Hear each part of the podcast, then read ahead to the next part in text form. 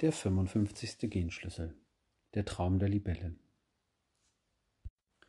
Teil 1 Der große Wandel Einführung in den 55. Genschlüssel Hast du gewusst, dass du eine einzigartige genetische Sequenz hast, welche die Entfaltung deiner wahren Natur bestimmt? Die Aufgabe dieses Buches ist es, wie schon der Titel sagt, die Öffnung deiner höheren Bestimmung, die verborgen in deiner DNA liegt, zu aktivieren. Das höhere Selbst, der kosmische Anteil eines jeden von uns, der unseren sterblichen Körper transzendiert, liegt seit Äonen geheimnisvoll im Menschen verborgen. Gerade weil es im Inneren unseres Körpers liegt, quasi direkt vor unserer Nase, kam der Großteil der Menschheit bisher gar nicht erst auf die Idee, an einem solch offensichtlichen Ort, der ewigen Frieden und Erfüllung verheißt, zu suchen. Bis jetzt war diese innere Reise nur wenigen Auserwählten vorbehalten den wagemutigen Abenteurern und beherzten Pionieren der inneren Welten. Deshalb erschien dem Normalbürger, der sich vorzugsweise darum Sorgen machte, wie er sein Überleben sichern und in der äußeren Welt zurechtkommen soll, seine eigene Göttlichkeit weit, weit entfernt. Doch all dies ist dabei, sich zu verändern. Während du durch die vielen Frequenzebenen dieses Buches reist, wirst du eine erste Ahnung davon bekommen, wie reich, wie wundervoll und vielfältig diese Reise des Erwachens ist.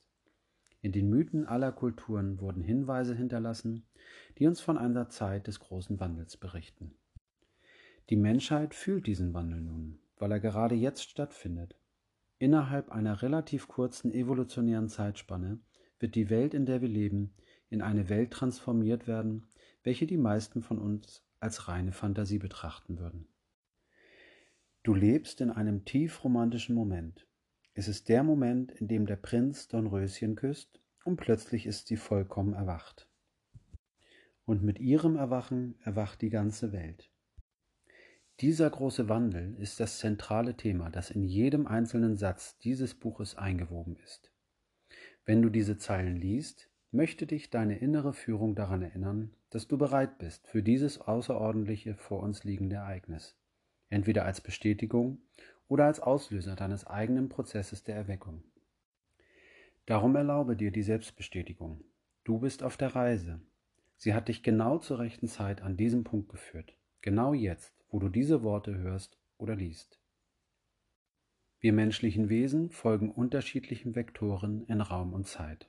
Und jeder unserer Pfade wird von Zeit zu Zeit an einem einzelnen Punkt tief in unserem Körper zusammengeführt. Es gibt einen bestimmten Platz innerhalb deiner DNA, dessen einzige Aufgabe es ist, genau dieses Erwachen auszulösen.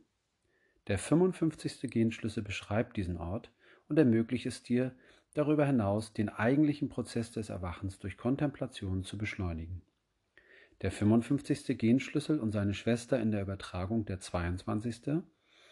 verkörpern die kraftvollste und tiefgründigste Botschaft in diesem Buch. Der 55. beschreibt die Bewegung der evolutionären Kraft von der Materie zum Geist und der 22. beschreibt die Bewegung der involutionären Kraft von Geist in die Materie. Zusammen erfassen diese beiden Genschlüssel die Quintessenz des großen Wandels. Während du die Worte und Ideen, die hinter diesem Genschlüssel stehen, liest, erlaube ihnen, sich in die tiefsten Untiefen deines inneren Wesens einzugraben. Dort schlummern die Erinnerungen, die speziell dazu geschaffen und kodiert wurden, um durch diese Übermittlung aktiviert und ins Leben gerufen zu werden. Wenn du es zulässt, dass sie in dich eindringen, bemerkst du vielleicht Gefühle, Gedanken oder Impulse, die in dir geweckt werden. Selbst den Widerstand gegenüber den Genschlüsseln solltest du annehmen und respektieren. Erweckung ist ein Prozess mit einem mysteriösen Zeitablauf und in einer ganz eigenen Abfolge. Deshalb lade ich dich ein, immer wieder tief einzuatmen und vielleicht von Zeit zu Zeit ebenso tief zu seufzen. Aber vor allen anderen Dingen bitte ich dich, diesen Flug in eine wundervolle Welt zu genießen. In eine Welt, wo die Romanze zur Wirklichkeit wird. Willkommen im Herzen der Botschaft der Genschlüssel. Der 55. Schatten. Opferdasein. Indras Netz. Der 55. Genschlüssel und die mythische Reise aus seinem Schatten zu seiner Siddhi bilden das Herzstück der gesamten 64 Genschlüssel. Es gibt keine ergreifendere oder zeitgemäßere Bezeichnung, die innerhalb der gesamten genetischen Matrix anklingt, als diese Odyssee durch die brodelnde Unterwelt der Opfermentalität und das Herausfinden in die reine, klare Luft der Freiheit. Von allen Genschlüsseln ist es dieser, den wir Menschen am meisten ersehnen, und er ist das Geschenk, das wir bald auf einer kollektiven Ebene erhalten werden. Der Grund, warum ausgerechnet jetzt das Buch der 64 Genschlüssel erscheint, liegt hier im 55. Schatten. Es ist das Thema der Menschheit seit der Entwicklung des menschlichen Neokortex, der unserem Bewusstsein die Möglichkeit zur Selbstreflexion gegeben hat. Es ist das Thema des Opferdaseins. Der 55. Schatten des Opferdaseins und sein Programmierungspartner, der 59. Schatten der Unehrlichkeit, programmieren alle Menschen auf zellulärer Ebene mit einer einzigen Auswirkung. Sie gewährleisten, dass jedes Individuum sein eigener schlimmster Feind ist. Es ist ein universelles Gesetz, umgangssprachlich bekannt als wie du mir, so ich dir. Und es ist der 55. Schatten, der es uns versagt, dieses Gesetz zu erkennen. Die Essenz dieses universellen Gesetzes ist durch das bekannte biblische Axiom, so wie du säst, wirst du ernten, ausgedrückt. Die zeitlosen Klischees werden im Allgemeinen dahingehend interpretiert, dass sie nur für die sichtbare Oberfläche des Lebens gelten und weniger für die darunterliegende Energetik. Es scheint oft so, dass die meisten Erfolgreichen im Leben dies auf Kosten derjenigen erreichen, die sie umgeben. Umgekehrt können die unschuldigsten und offenherzigsten Menschen von schrecklichen Heimsuchen bedrängt werden, die sich niemand erklären kann. So scheint der Satz, so wie du säst, wirst du ernten, oberflächlich betrachtet nur geringe oder gar keine Substanz zu haben und wird im Allgemeinen in den Bereich der Volksweisheiten verwiesen. Aufgrund dieser Tendenz, nur die Oberfläche der Dinge zu sehen, entgeht dem Bewusstsein der Allgemeinheit eines der tiefsten Geheimnisse des Lebens. Denn auf der energetischen Ebene erntest du exakt das, was du säst. Es dauert schlicht und ergreifend nur länger, bis es sich auf der materiellen Ebene zeigt. Die höchste Ausdrucksform der 59. Siddhi ist die Qualität der Transparenz. Und sie macht deutlich, dass du dich am Ende nicht vor dir selbst verstecken kannst. So hängt die Transzendierung des 55. Schattens von einem einzigen Faktor ab, deiner Haltung. Es geht nicht darum, was dir widerfährt. Es geht darum, wie du damit umgehst. Die Haltung verlieren. Es gibt eigentlich nur zwei Dimensionen zu dem Begriff der Haltung. Entweder du verhältst dich so, als wärst du ein Opfer der Umstände, oder du übernimmst die volle Verantwortung für deine Situation. Auch wenn es einfach klingt, beinhaltet dies mehrere komplexe Schichten. Da wir den 55. Schatten untersuchen, werden wir uns zuerst anschauen, was passiert, wenn du die Rolle des Opfers in Bezug auf deine Lebensumstände einnimmst. Der 55. Schatten liegt tief in den rückwärtigen dorsalen Ganglien des Solarplexus verborgen. Und es geht dabei um Emotionen. Auf einem niedrigen Frequenzlevel schauen die Menschen außerhalb ihrer selbst, wenn sie entweder ein emotionales Hoch oder emotionales Tief erleben. Wir fügen unseren emotionalen Zuständen einen Grund hinzu. Am oberen Ende des emotionalen Spektrums glauben wir, dass wahre Freude eher ein Effekt ist als eine Ursache.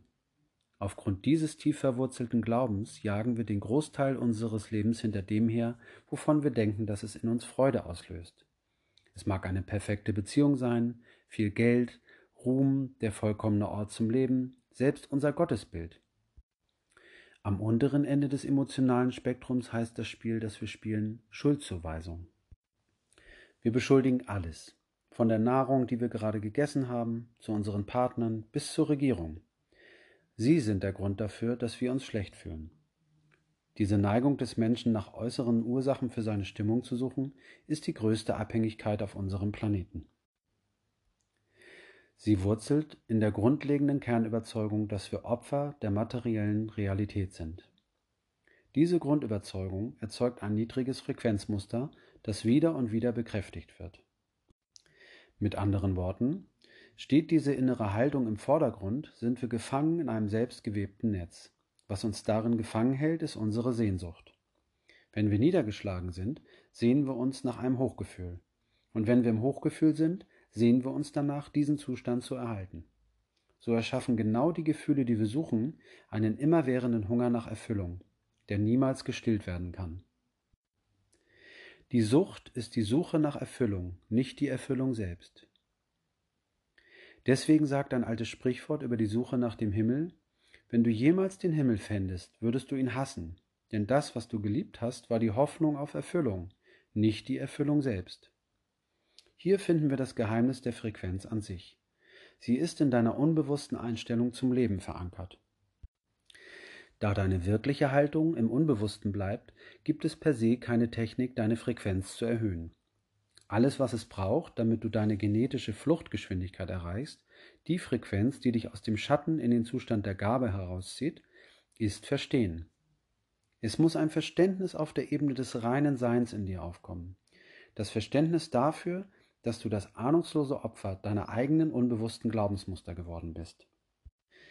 Wenn dieses Verständnis erwacht, beginnst du sofort den Schattenzustand zu transzendieren. Der große spirituelle Lehrer Gurdjieff brachte dies sehr einfach und auf schöne Weise zum Ausdruck. Um aus dem Gefängnis zu fliehen, muss man zuerst wahrnehmen, dass man im Gefängnis sitzt. Die vorgetäuschte Freiheit. Wie bereits erwähnt, gibt es viele Dimensionen im 55. Schatten des Opferdaseins. Das Netz, das uns in einer niedrigen Frequenz gefangen hält, enthält viele subtile Verdrehungen und Wendungen. Wie das Sprichwort sagt, einer der raffiniertesten Tricks des Teufels ist, die Menschen dazu zu bringen, nach Gott zu suchen. Die vertracktesten Aspekte des 55. Schattens beziehen sich auf Spiritualität, und dies hat eine besondere Bedeutung in der aktuellen historischen Epoche. Spiritualität kann selbst der Brennpunkt des Opferbewusstseins werden da sie dir so mühelos die Idee vermittelt, dass du etwas tun kannst, um dich von deinen Schatten und deinem seelischen Leid zu befreien. Diese Idee hat zur größten Illusion von allen geführt, der Illusion einer anderen geistigen Wirklichkeit irgendwo außerhalb unseres eigenen erlebbaren Einflussbereichs. Wenn wir genau hinschauen, können wir wieder das gleiche Muster erkennen, die Sehnsucht nach Erfüllung. Wenn du dir eine unerreichbare Wirklichkeit erschaffst, kannst du dein ganzes Leben damit verbringen, dich nach dieser Realität zu sehnen, ohne sie jemals unmittelbar erleben zu müssen. Für viele religiöse oder spirituelle Menschen dürfte diese harte Wahrheit schwer zu verdauen sein. Wirkliche Erleuchtung ist überhaupt nicht das, was wir wirklich wollen. Sie ist nicht im geringsten aufregend, sondern ist ganz und gar gewöhnlich.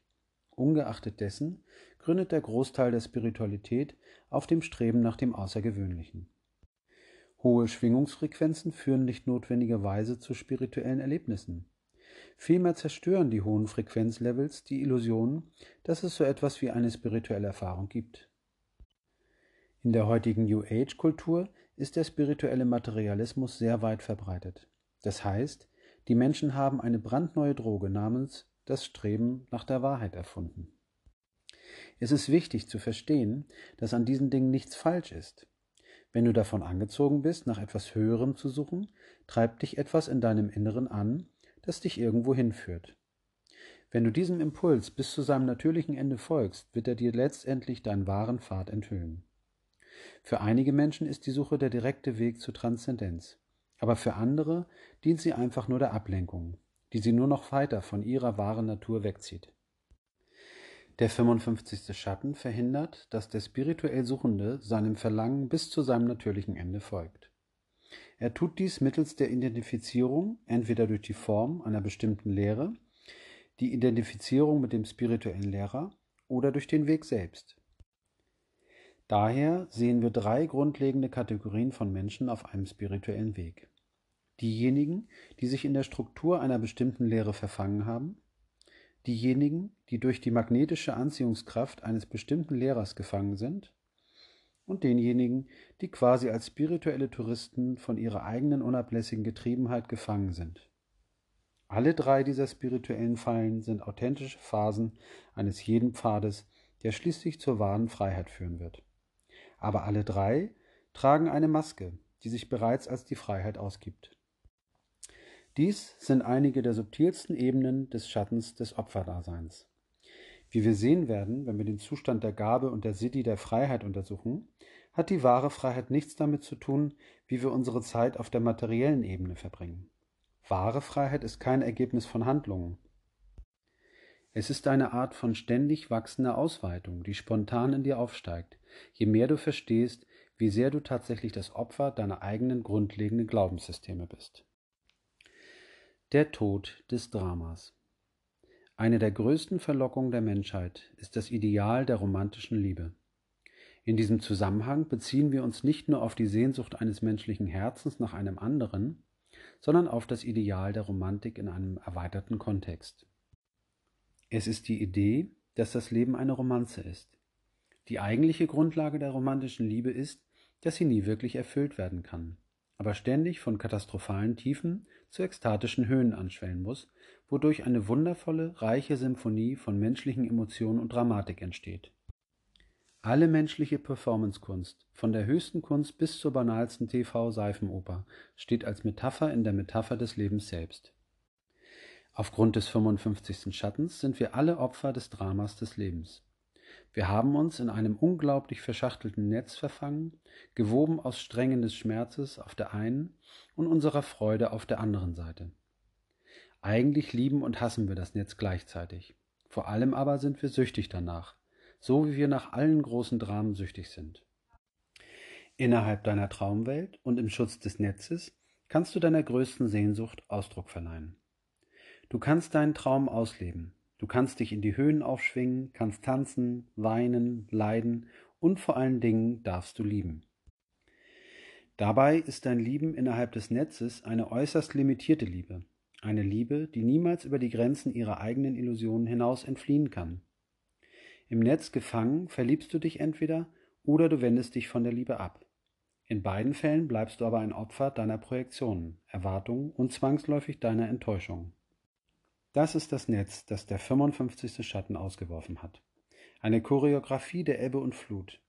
Ein Muster des Aufatmens und Absinkens auf den Melodien des Lebens.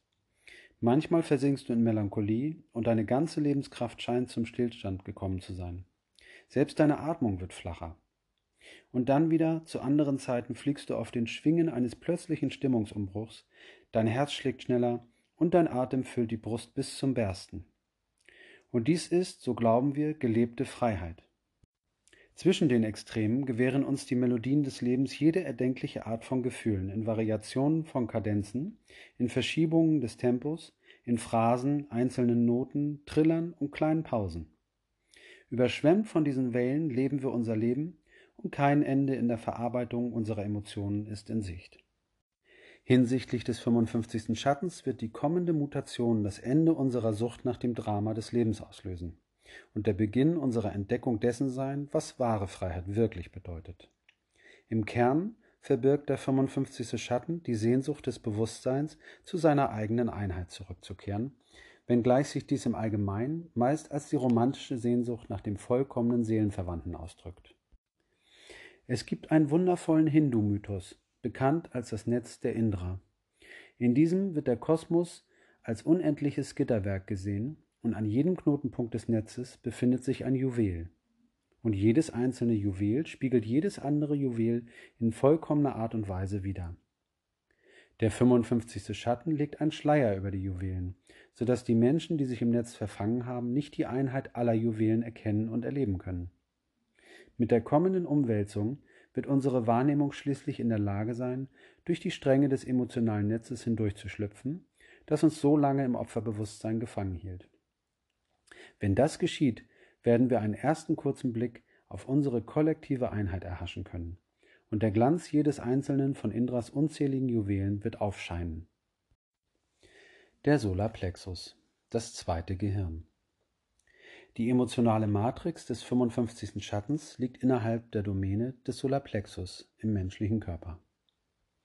Die umfangreiche Anlage von Nervenknoten in diesem Bereich wird oft als das zweite Gehirn bezeichnet.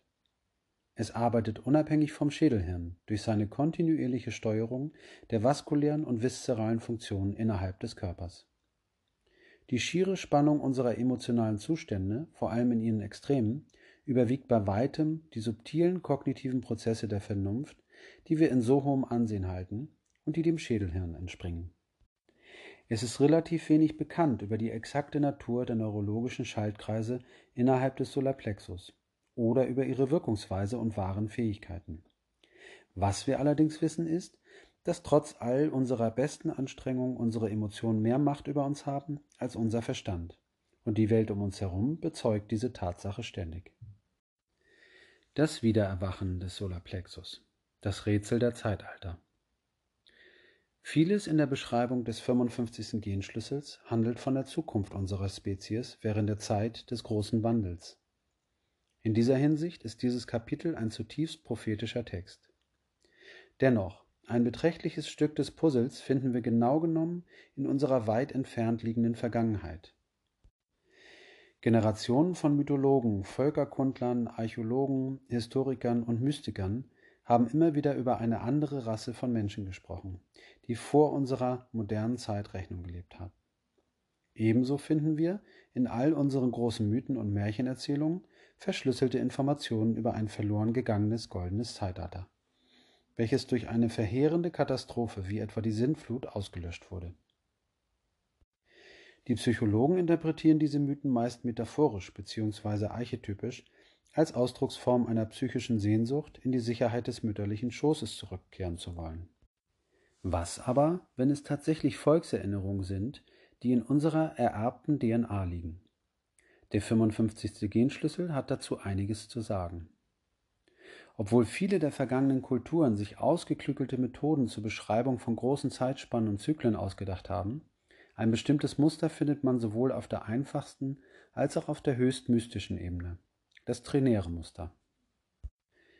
Jedem großen Kunstwerk oder jeder allegorischen Erzählung liegt dieser archetypische trinäre Zeitaufbau zugrunde der alle menschlichen Überlieferungen innen wie außen in drei Abschnitte einteilt. Eingewoben in die menschliche Psyche liegt eine profunde Resonanz auf dieses grundlegende Muster. Es gibt immer eine Art von Sturz aus dem Zustand der Gnade, gefolgt von einer Reise des Suchens und des Entdeckens, welches in einem finalen Sieg bzw. in einer Erlösung mündet. Wenn wir dieses Muster auf die menschliche Evolution übertragen, können wir die Geschichte der Menschheit in drei maßgebliche Zeitalter einteilen. Gewaltige Zeitspannen, gekennzeichnet von vier Hauptsprüngen des Bewusstseins. Die drei Äonen und ihre vier evolutionären Bewusstseinszustände. Die drei Äonen und ihre vier Wendepunkte beschreiben den evolutionären Bogen unseres gesamten planetaren Bewusstseins. Im Kern beschreiben die dreigliedrigen Muster drei unterschiedliche evolutionäre Zustände, die in einem vierten transzendentalen Zustand gipfeln, die tetraedrische Geometrie des Bewusstseins. Die Theorie der Involution und der sieben Hauptrassen. Gemäß der Genschlüssel ist das Leben ein Zusammenspiel von zwei primären Kräften, dem Fluss der Evolution sowie dem Fluss der Involution. Die Art und Weise, wie wir in der westlichen Welt zu denken gelernt haben, ist hauptsächlich auf die äußere objektive Welt ausgerichtet und schaut weniger auf die innere, subjektive Welt.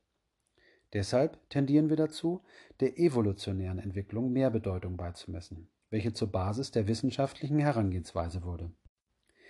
Allerdings haben viele mystische und esoterische Traditionen weltweit ebenfalls eine andere Sicht auf das Leben in Betracht gezogen, nämlich, dass das Leben einen involutionären Prozess durchläuft, in dem das Bewusstsein sich tiefer und tiefer in die Form hinein inkarniert und damit unserer Evolution ihr Angesicht verleiht.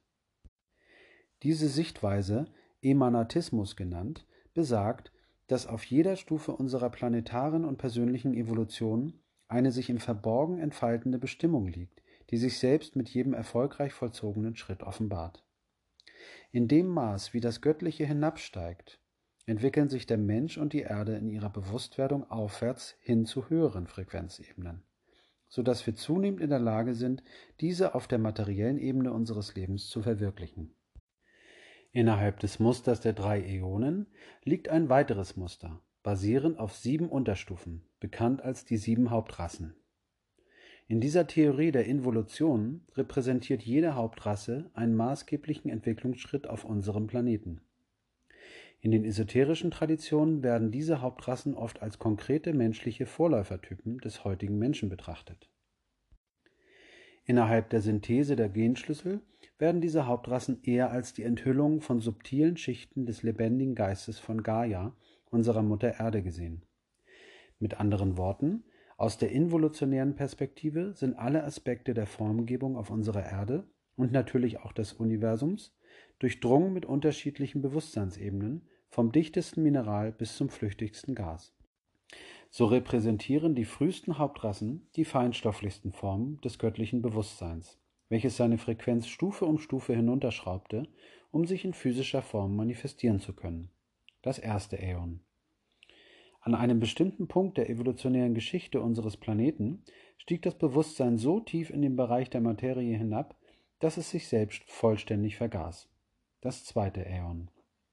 Darauf folgen die Erinnerungen und die mythische Wiederkehr des Paradieses, in dem das Bewusstsein das Reich der Materie transformiert und alle Dimensionen wieder in sich selbst integriert und damit den epischen Bogen der Evolution vollendet.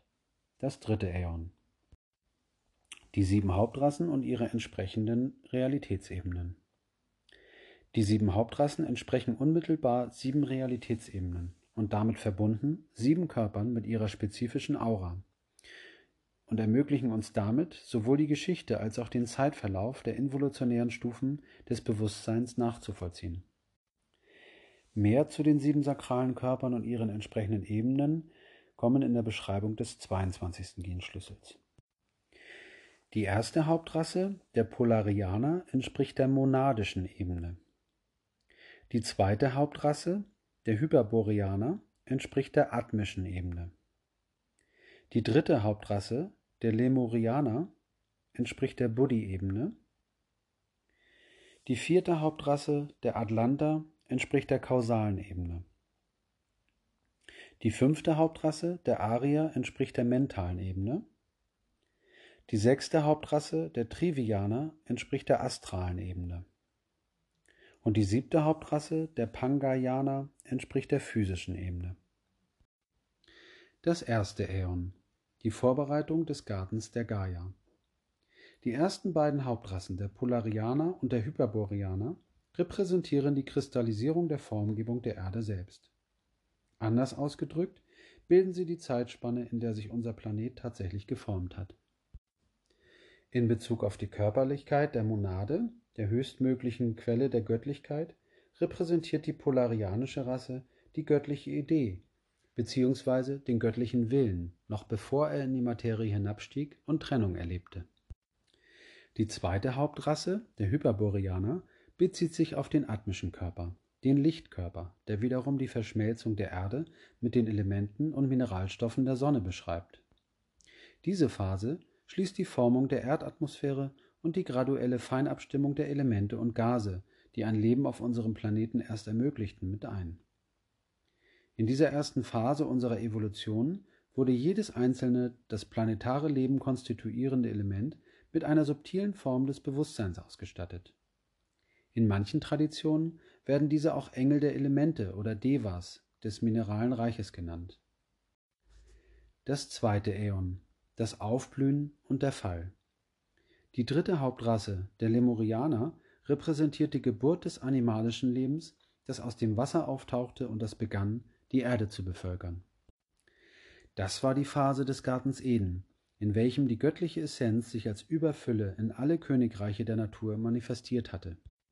Das lemurische Bewusstsein war und ist immer noch das alles vereinende Einzelwesen, welches auf der Buddhi-Ebene existiert, auch die Ebene der Ekstase genannt. Es ist auch die Ebene des Reiches Gottes, die vollkommene Manifestierung des Bewusstseins, das allen Lebensformen innewohnt. Während der lemurischen Phase wurde das erste menschliche Wesen gezeugt, empfangen und geboren. Die vierte Hauptrasse, der Atlanter, repräsentiert die Menschheit vor dem Fall. Diese menschliche Rasse, auch manchmal die adamitische Rasse genannt, ist für den heutigen Menschen nicht mehr als eine dunkle Erinnerung. Der moderne Mensch wurde durch eine Serie von Kataklysmen von seinem wahren Ursprung getrennt, die mythisch zusammengefasst als der Fall aus dem Paradies bekannt ist. Die Tatsachen dieses Falls sind uns von den indigenen Kulturen durch ihre Erzählung und Schöpfungsmythen überliefert worden, welche wiederum ihren Weg in unsere modernen Kulturen und Glaubensvorstellungen gefunden haben. Die atlantische Rasse, ihre Kultur und ihre Umgebung wurde vollständig ausradiert und die Evolution wurde buchstäblich auf Null gesetzt und wieder neu gestartet. Diesmal in eine andere Richtung. Dennoch, das atlantische Bewusstsein existierte und existiert immer noch auf der kausalen Ebene, die Ebene der Archetypen, der Quantensprache, die jenseits des logischen Verstandes liegt. Das ursprüngliche atlantische Bewusstsein, im Unterschied zum modernen Menschen, war im Solarplexus verankert und hat sich selbst nicht als getrennt von der Quelle allen Lebens erlebt, sondern war das eigentliche Herz und der lebendige Geist der Gaia selbst. Das dritte Äon, die fünfte Rasse und das Kali-Yuga. In jeder großen Fabel muss es einen Bruch oder Absturz geben. In der indischen Tradition der Veden werden die evolutionären Stufen bzw. Zeitalter als Yugas bezeichnet. Und die dunkelste Periode von allen nennt man das Kali-Yuga, nach der Göttin Kali, der dunklen Göttin der Zeit und der Verwandlungen. Unsere heutige Hauptrasse, die Arier, erreicht aktuell das Ende des Kali-Yugas, die Epoche nach dem Fall. Das arische Bewusstsein existiert auf der mentalen Ebene und das Hauptinstrument unserer Wahrnehmung ist unser sich stetig weiterentwickelndes Gehirn. Ironischerweise vermittelt uns ausgerechnet unsere größte Gabe, nämlich die Möglichkeit zur Reflexion, gleichzeitig die Illusion, dass wir getrennt voneinander und von unserer Umwelt existieren. Wie auch immer, das dritte Äon handelt von dem langen Weg zurück nach Hause. Seit der Zeit des Falls aus dem Gnadenstrom suchen wir Menschen nach dem Nachhauseweg. Wir suchen ihn durch die Wissenschaft, wir suchen ihn durch die Religion und in erster Linie suchen wir ihn durch die Liebe. Der große Wandel und die sechste Rasse. Die Zeit des großen Wandels ist nun gekommen. Als die fünfte Hauptrasse sich vorbereitete, der sechsten Hauptrasse, den Trivianern, den Weg zu bahnen, schien sich die Zeit selbst zu beschleunigen. Die sechste Rasse ist schon seit langer Zeit von den Mystikern und Heiligen prophezeit worden in Bezug auf die Involution der göttlichen Essenz in die Astralebene, den Bereich der Emotionen und Wünsche, wird die sechste Rasse den ganzen Planeten transformieren. Während das göttliche Bewusstsein tiefer und tiefer in die Form herabsteigt, offenbart es zunehmend seine wahre Natur. Die kommende Epoche wird eine Sublimierung der Sexualität und das Verlangen nach bedingungsloser Liebe erleben. Die sechste Rasse wird im Zentrum des Solarplexus, ausgelöst durch den 55. Genschlüssel, Mutationen im Bereich der menschlichen Emotionen erfahren. Die Rasse der Trivianer wird der Bote des Wiedererwachens dieses Zentrums sein und ermöglicht menschlichen Wesen erneut die Erfahrung des universalen Quantenfeldes, das alle Wesen miteinander verbindet. Das Wiedererwachen ist nicht eine rückläufige Bewegung in ein vergangenes goldenes Zeitalter, sondern eine neue Integration der drei tieferen Ebenen, der physischen, der astralen und der mentalen, in ihre höheren Gegenspieler, der kausalen, der Buddhi und der atmischen Ebene. Die siebte und finale Hauptrasse, die Pangayana, bewegen sich außerhalb der Worte. Sie repräsentiert die Integration aller Königreiche der Gaia in einer einzelnen schwingenden Präsenz. Dort werden Materie und Geist zu einem, und es ist der Ort, an dem die göttliche Essenz, die Monade, durch die physische Ebene hindurch scheint, damit sie ungehindert aufsteigen kann. Es ist das Königreich des Himmels auf Erden. Das Ende der Trilogie und die Rückkehr nach Eden. Die Menschheit und unser ganzes planetarisches Bewusstsein stehen nunmehr vor der größten Schwelle aller Zeiten.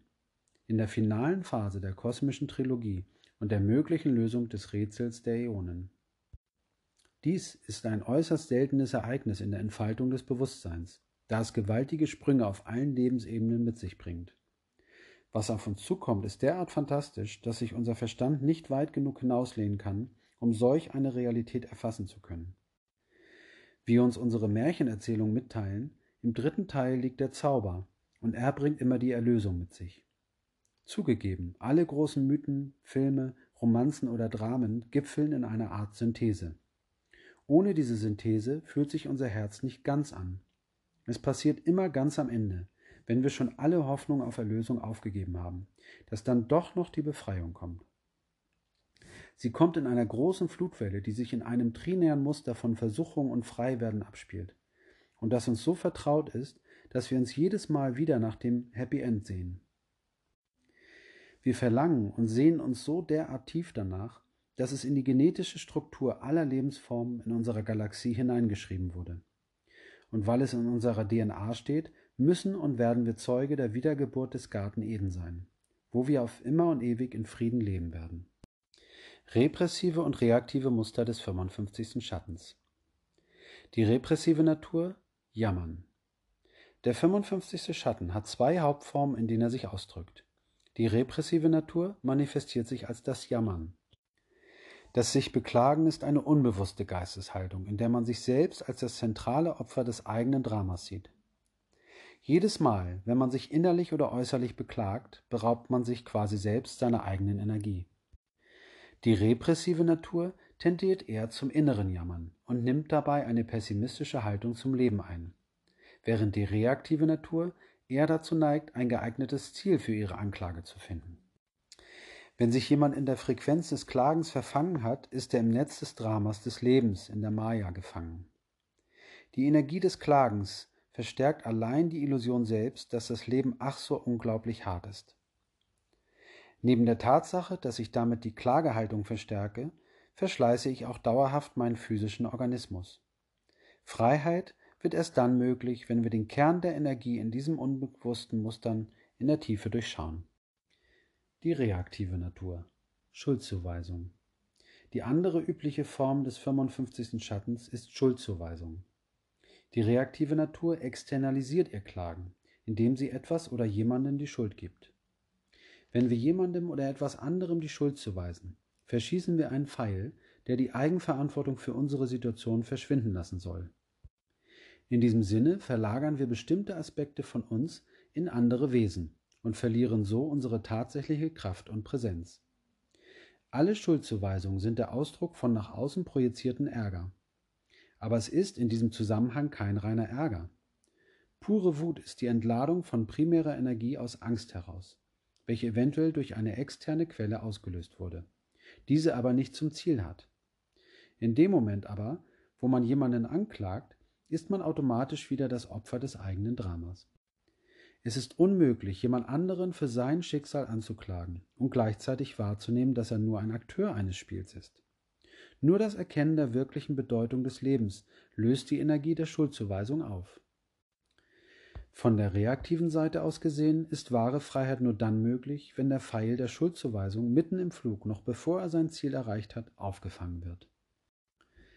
Teil 2 Der Mutationsprozess Die 55. Gabe und Siddhi Freiheit Der Geist der zukünftigen Epoche die Kontemplation über die 55. Gabe führt einen unausweichlich dazu, über die Zukunft der Menschheit und unseres Planeten nachzudenken.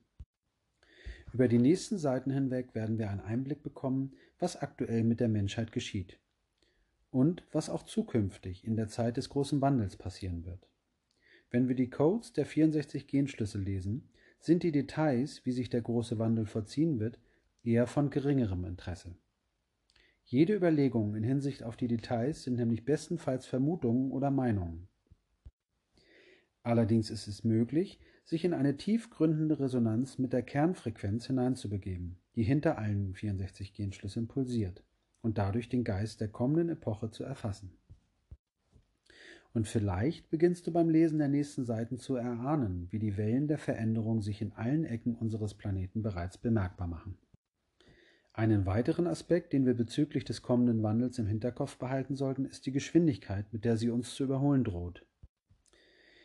Mit dem Zeitbegriff der Evolution geschieht es über Nacht, auch wenn es sich nach unserem praktischen Zeitempfinden allmählich und fast unmerklich vollziehen wird. Wir sprechen über genetische Mutationen, die sich langsam auf unsere Spezies ausbreiten werden. Mit anderen Worten, der alte Mensch wird buchstäblich durch Neuzüchtung aus der Menschheit verschwinden. Das bedeutet, dass in naher Zukunft zunehmend Kinder unter uns geboren werden, die bereits vollständig mutiert sind und die sich durch den Genpool ausbreiten werden. Diese Kinder werden sich von uns unterscheiden. Sie werden sich emotional nicht auf unsere Opfermentalität einlassen, sondern ein hohes Frequenzlevel beibehalten und mit der Zeit die Familien transformieren, in die sie hineingeboren wurden. Wir werden noch näher am Ende dieses Genschlüssels auf ihre Rolle eingehen der Freigabecode des höheren Bewusstseins. Über die Jahrhunderte hinweg wurde viel über das höhere Bewusstsein geschrieben, gesprochen und nachgedacht. Wir treten nun in eine Ära ein, in der mehr und mehr Menschen direkten Zugang erhalten, das wahre höhere Bewusstsein unmittelbar zu erleben. Schließlich werden wir während des 21. Jahrhunderts als gesamtes Kollektiv mit in diesen Prozess einbezogen und beschleunigen den Eintritt in ein Zeitalter, von dem wir jetzt nur träumen können. Bis heute wurde der Prozess der Erweckung allein als Möglichkeit des Einzelnen verstanden und erklärt, bis auf wenige Ausnahmen. Lehrer, Heilige und Gurus haben ihre Wahrheiten in einem Stil weitergegeben, der auf das Individuum ausgerichtet war. Die Betonung lag weitestgehend auf dem Satz Wie kann ich erwachen? Zwei maßgebliche Elemente, verbunden mit dieser Frage, erreichen nun sehr schnell ihr Ablaufdatum. Das erste ist die Frage des Wie. Wir werden noch sehen, dass der 55. Genschlüssel ein Ende der Frage des Wie mit sich bringt. Zweitens wird das individuelle Element des Ich durch die aufkommende Veränderung innerhalb der Menschheit mit der Zeit vergehen, da wir in das Zeitalter des Wir eintreten. Nur wenn wir die Wahrheit, dass die Menschheit ein einziges kollektives Wir ist, vollständig absorbiert haben, werden wir auch die mitgelieferte Ironie darin erkennen, dass wir letztendlich ein tief mysteriöses kollektives Ich sind. Ein gewaltiger und äußerst dynamischer Wandel in Form genetisch-zellulärer Mutationen kommt auf die menschlichen Wesen zu. Er wird durch den 55. Genschlüssel ausgelöst und ist verbunden mit der Aminosäure Histidin. Auf der chemischen Ebene bereitet sich dein Körper mit dem Lesen dieser Wörter bereits auf den Prozess der Mutationen vor. Dieser Prozess findet auch auf der kollektiven Ebene statt und kein einziger Mensch ist immun dagegen. Auf der höchsten Ebene ist der 55. Genschlüssel der Freigabecode für das höhere Bewusstsein. Es gibt dabei im Verlauf viele tiefgreifende Implikationen und die Entfaltung erfolgt in einer spezifischen Sequenz. Während wir diesen Genschlüssel weiter untersuchen und uns in ihn vertiefen, sollten wir versuchen vorauszuschauen, welche Aspekte der auf uns zukommenden Veränderung uns sowohl persönlich als auch die gesamte Gesellschaft betreffen. Der Angelpunkt der Wahrnehmung. Innerhalb des Spektrums des Bewusstseins, welches von der linguistischen Matrix der 64 Genschlüssel untermauert wird, ist die 55. Gabe einzigartig.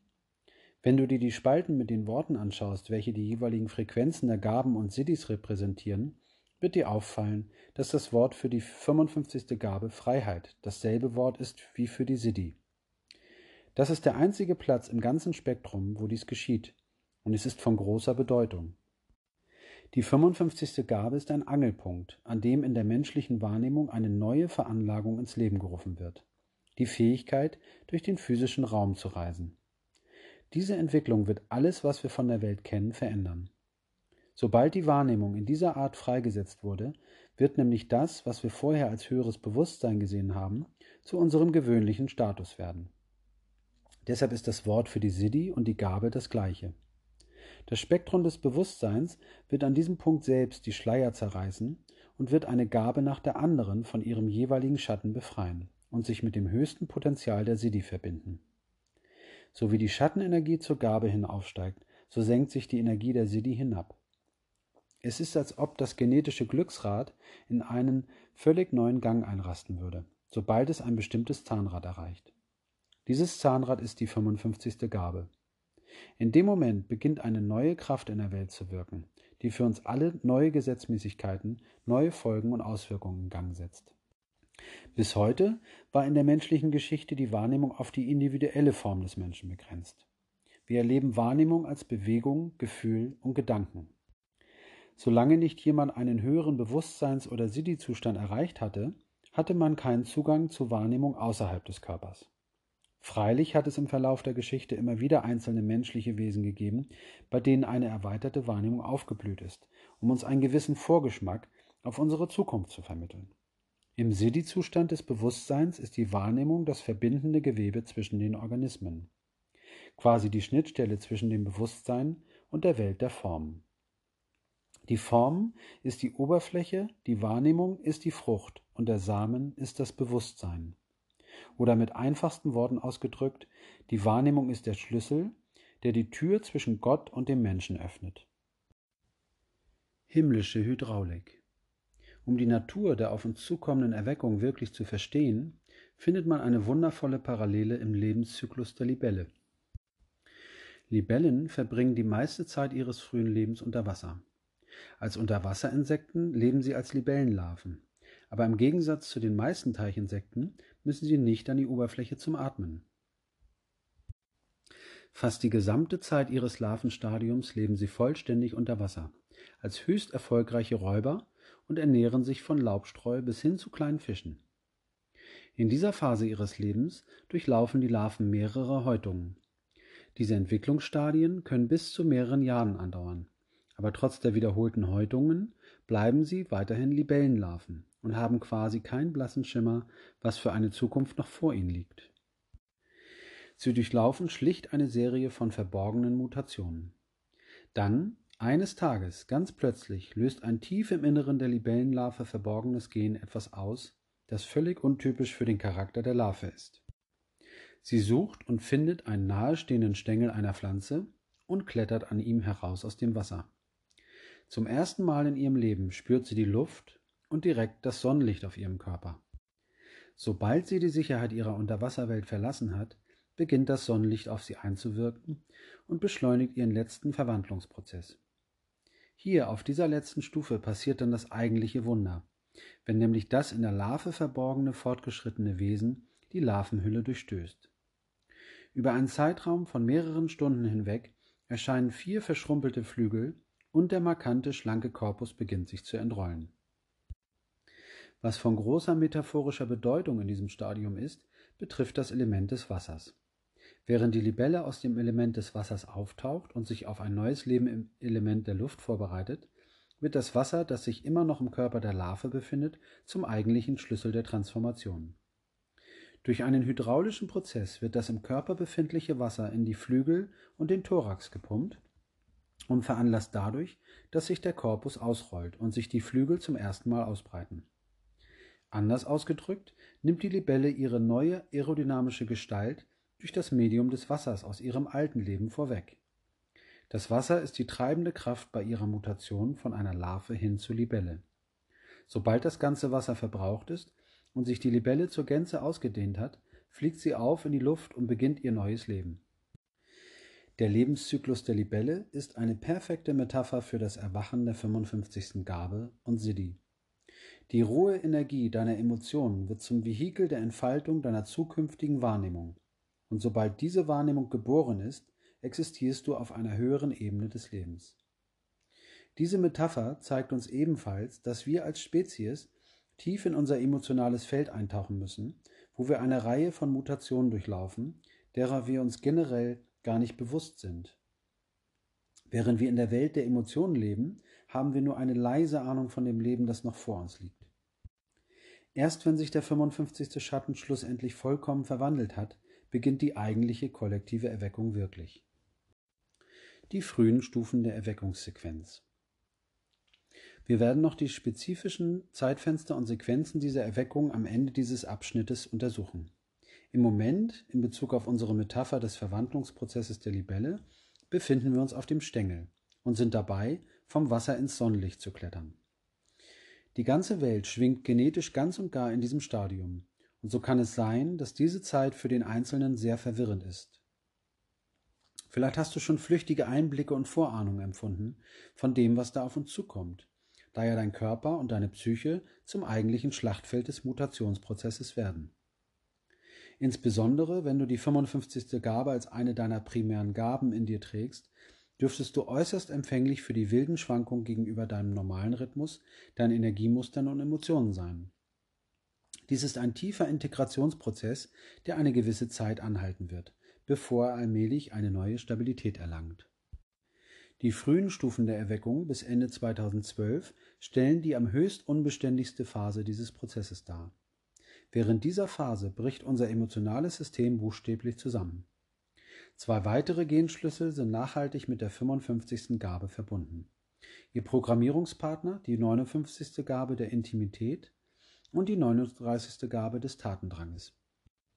Beide sind ebenfalls äußerst aktiv an diesem Prozess der Erweckung beteiligt.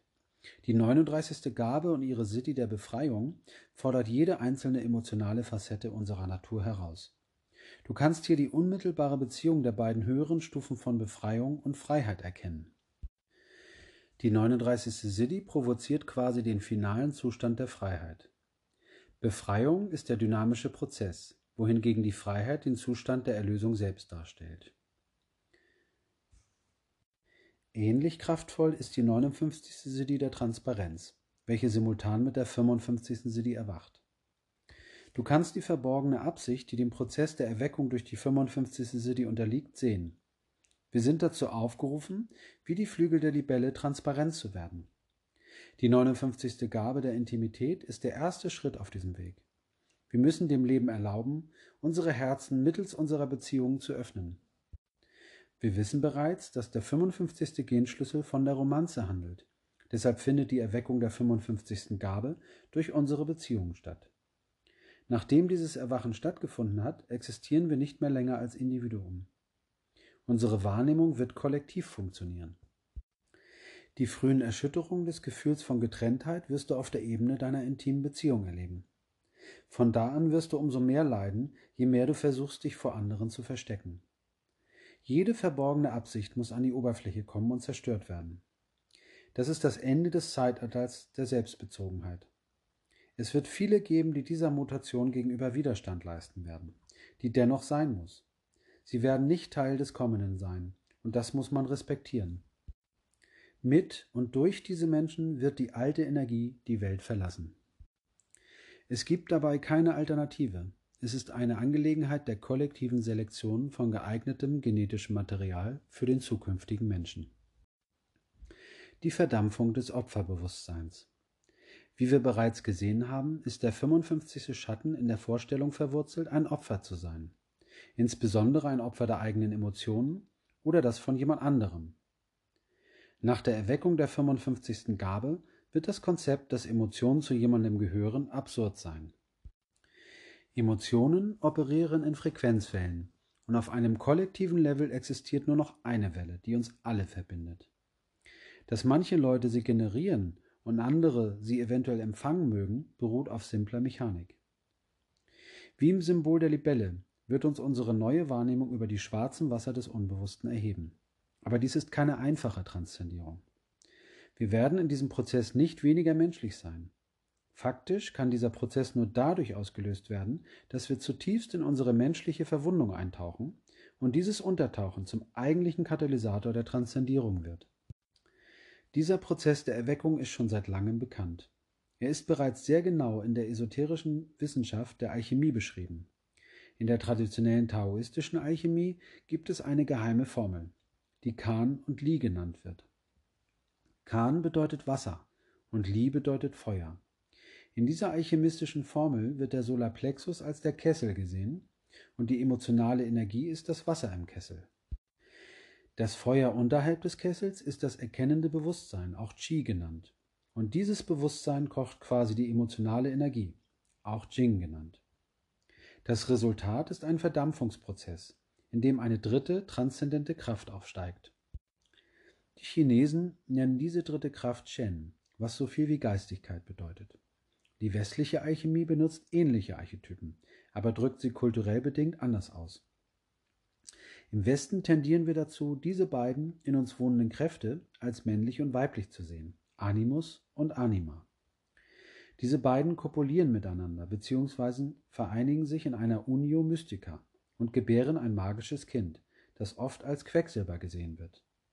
In der Sprache der 64 Genschlüssel entspricht der Schatten dem Rohmaterial einer eventuellen Transzendenz. Ohne ein tiefes Eintauchen in unsere Schatten und eine Befreiung der Wahrnehmung aus dieser Verwurzelung werden wir niemals das Hochgefühl der Verdampfung des Opferbewusstseins in uns erleben können. Nur durch diesen segensreichen Dampf können wir über unsere emotionalen Untiefen aufsteigen und auf der kollektiven Welle reiten.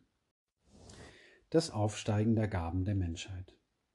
Es gibt zwei Hauptphasen der Erweckung, die durch die 55. Gabe ausgelöst werden. Die erste Phase wird durch das Aufsteigen des Massenbewusstseins aus dem Schatten des Opferbewusstseins repräsentiert. Während dies geschieht, erleben wir, wie die Welt, so wie wir sie derzeit kennen, allmählich ihr Aussehen verändert.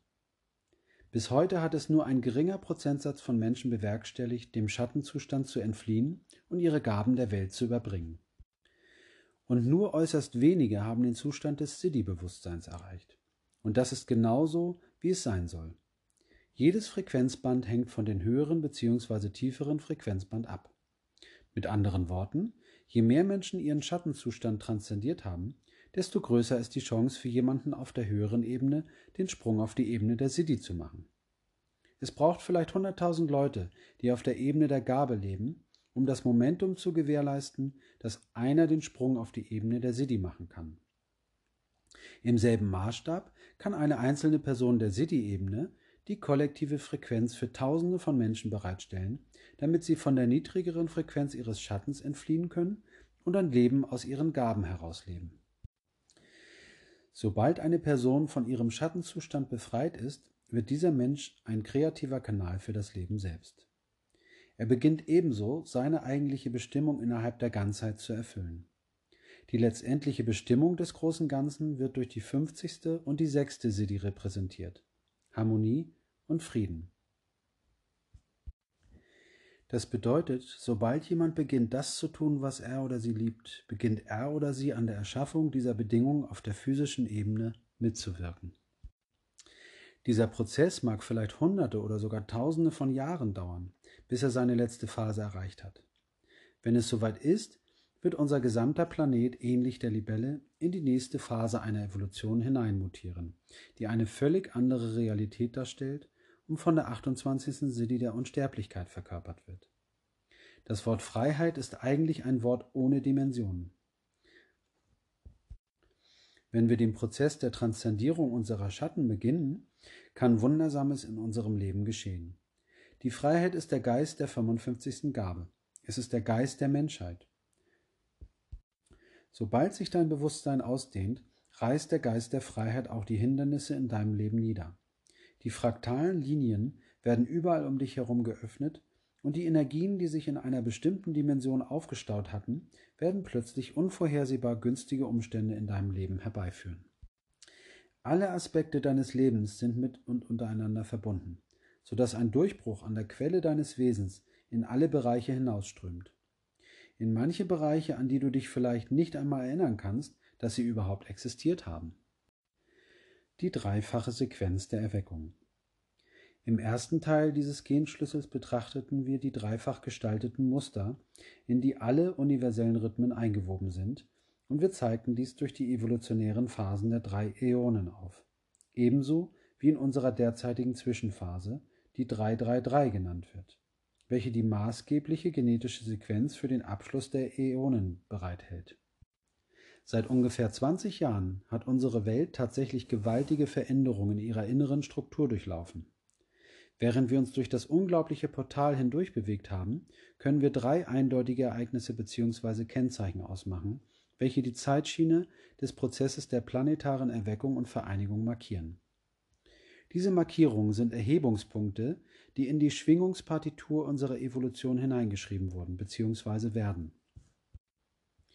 Diese sind 1987 die harmonische Konvergenz, 2012 die melodische Resonanz und 2027 die rhythmische Symphonie. Diese drei Phasen der Harmonie, der Melodie sowie des Rhythmus bilden das Prägungsfeld für die vollkommene Restrukturierung aller Schwingungen des Lebens auf unserem Planeten. 1987 die harmonische Konvergenz Vieles wurde schon über die harmonische Konvergenz berichtet. Sie stellt einen Übergangspunkt des Bewusstseins dar, an welchem ein noch nie dagewesenes Ereignis stattfand. Ausgelöst durch eine Supernova in einer benachbarten Galaxie wohnten wir 1987 der beginnenden Schwangerschaft eines Zeitalters der Synthese bei. Durch eine Serie von beispiellosen Sternkonstellationen wurde eine Veränderung der Chemie im menschlichen Gehirn ermöglicht, die uns nunmehr erlaubt, die vereinende Wahrheit hinter all den großen Lehren der Jahrtausende zu empfangen. Wichtig für das weitere Verständnis ist, dass es sich bei den Markierungspunkten nicht um einzelne Ereignisse handelt, sondern dass es fortlaufende Entwicklungsschritte sind. Die harmonische Konvergenz findet heutzutage immer noch auf vielen Ebenen statt, sodass riesige Sphären des menschlichen Bestrebens, die bisher getrennt blieben, nun zusammengeführt werden. Wir erleben nun den Beginn der Synthese aller Natur- und Geisteswissenschaften, die Zusammenführung von männlich und weiblich, von linker und rechter Gehirnhälfte, vom Osten mit dem Westen. Die Harmonie ist, wie es der große Weise Heraklit ausdrückte, eine verborgene. Doch nun wird sie zunehmend sichtbar. 2012. Die melodische Resonanz. Als ein Datum, über das in den letzten Jahren wohl schon fast alles gesagt wurde, bleibt für 2012 nicht viel hinzuzufügen. So lass es uns in den Kontext mit der dreifachen Sequenz der Erweckung stellen. In einer metaphorischen Sprache ausgedrückt war 1987 die Schwangerschaftsperiode. 2012 ist die Zeit der Geburt und 2027 wird die neue Ordnung Früchte tragen. Die eigentliche Bedeutung von Melodie finden wir mit dem Verständnis der Romanze verknüpft. Die Melodie ist der Aspekt in der Musik, der den emotionalen Atem einfängt und die Menschen zum Träumen bringt. 2012 markiert die Harmonisierung der Menschheit als einen einzigen Organismus durch den Atem und das wiedererwachende Bewusstsein des Zentrums im Solarplexus. Wie auch immer die Träume und Sehnsüchte tief in dir aussehen mögen, sie sind mit diesem Datum eingepflanzt und fixiert worden, da wir mit dem Herz der Menschheit durch die Wiedererweckung des atlantischen bzw. edenitischen Bewusstseins in Resonanz getreten sind. 2012 markiert ebenfalls eine Trennungslinie in der menschlichen Evolution. Wenn du mit diesem Datum nicht mit dem Traum, der sich anschickt, reale Form anzunehmen, in Resonanz gegangen bist, wird deine DNA von der ganzen Geschichte ausgeschlossen. Dies ist im Übrigen eine völlig normale Angelegenheit. Die meisten Programmierungen der heutigen menschlichen DNA mussten beendet werden, damit eine neue Form konstruiert werden kann. Über mehrere Generationen hinweg werden wir von daher eine Vielzahl von alten Verhaltensmustern von der Welt verschwinden sehen. Das bedeutet, dass wir für eine gewisse Zeit eventuell die Existenz von zwei getrennt verlaufenden Realitäten gleichzeitig erleben werden. Diejenigen, die weiterhin die alten Verhaltensmuster leben und die anderen, welche die neuen Muster aufbauen.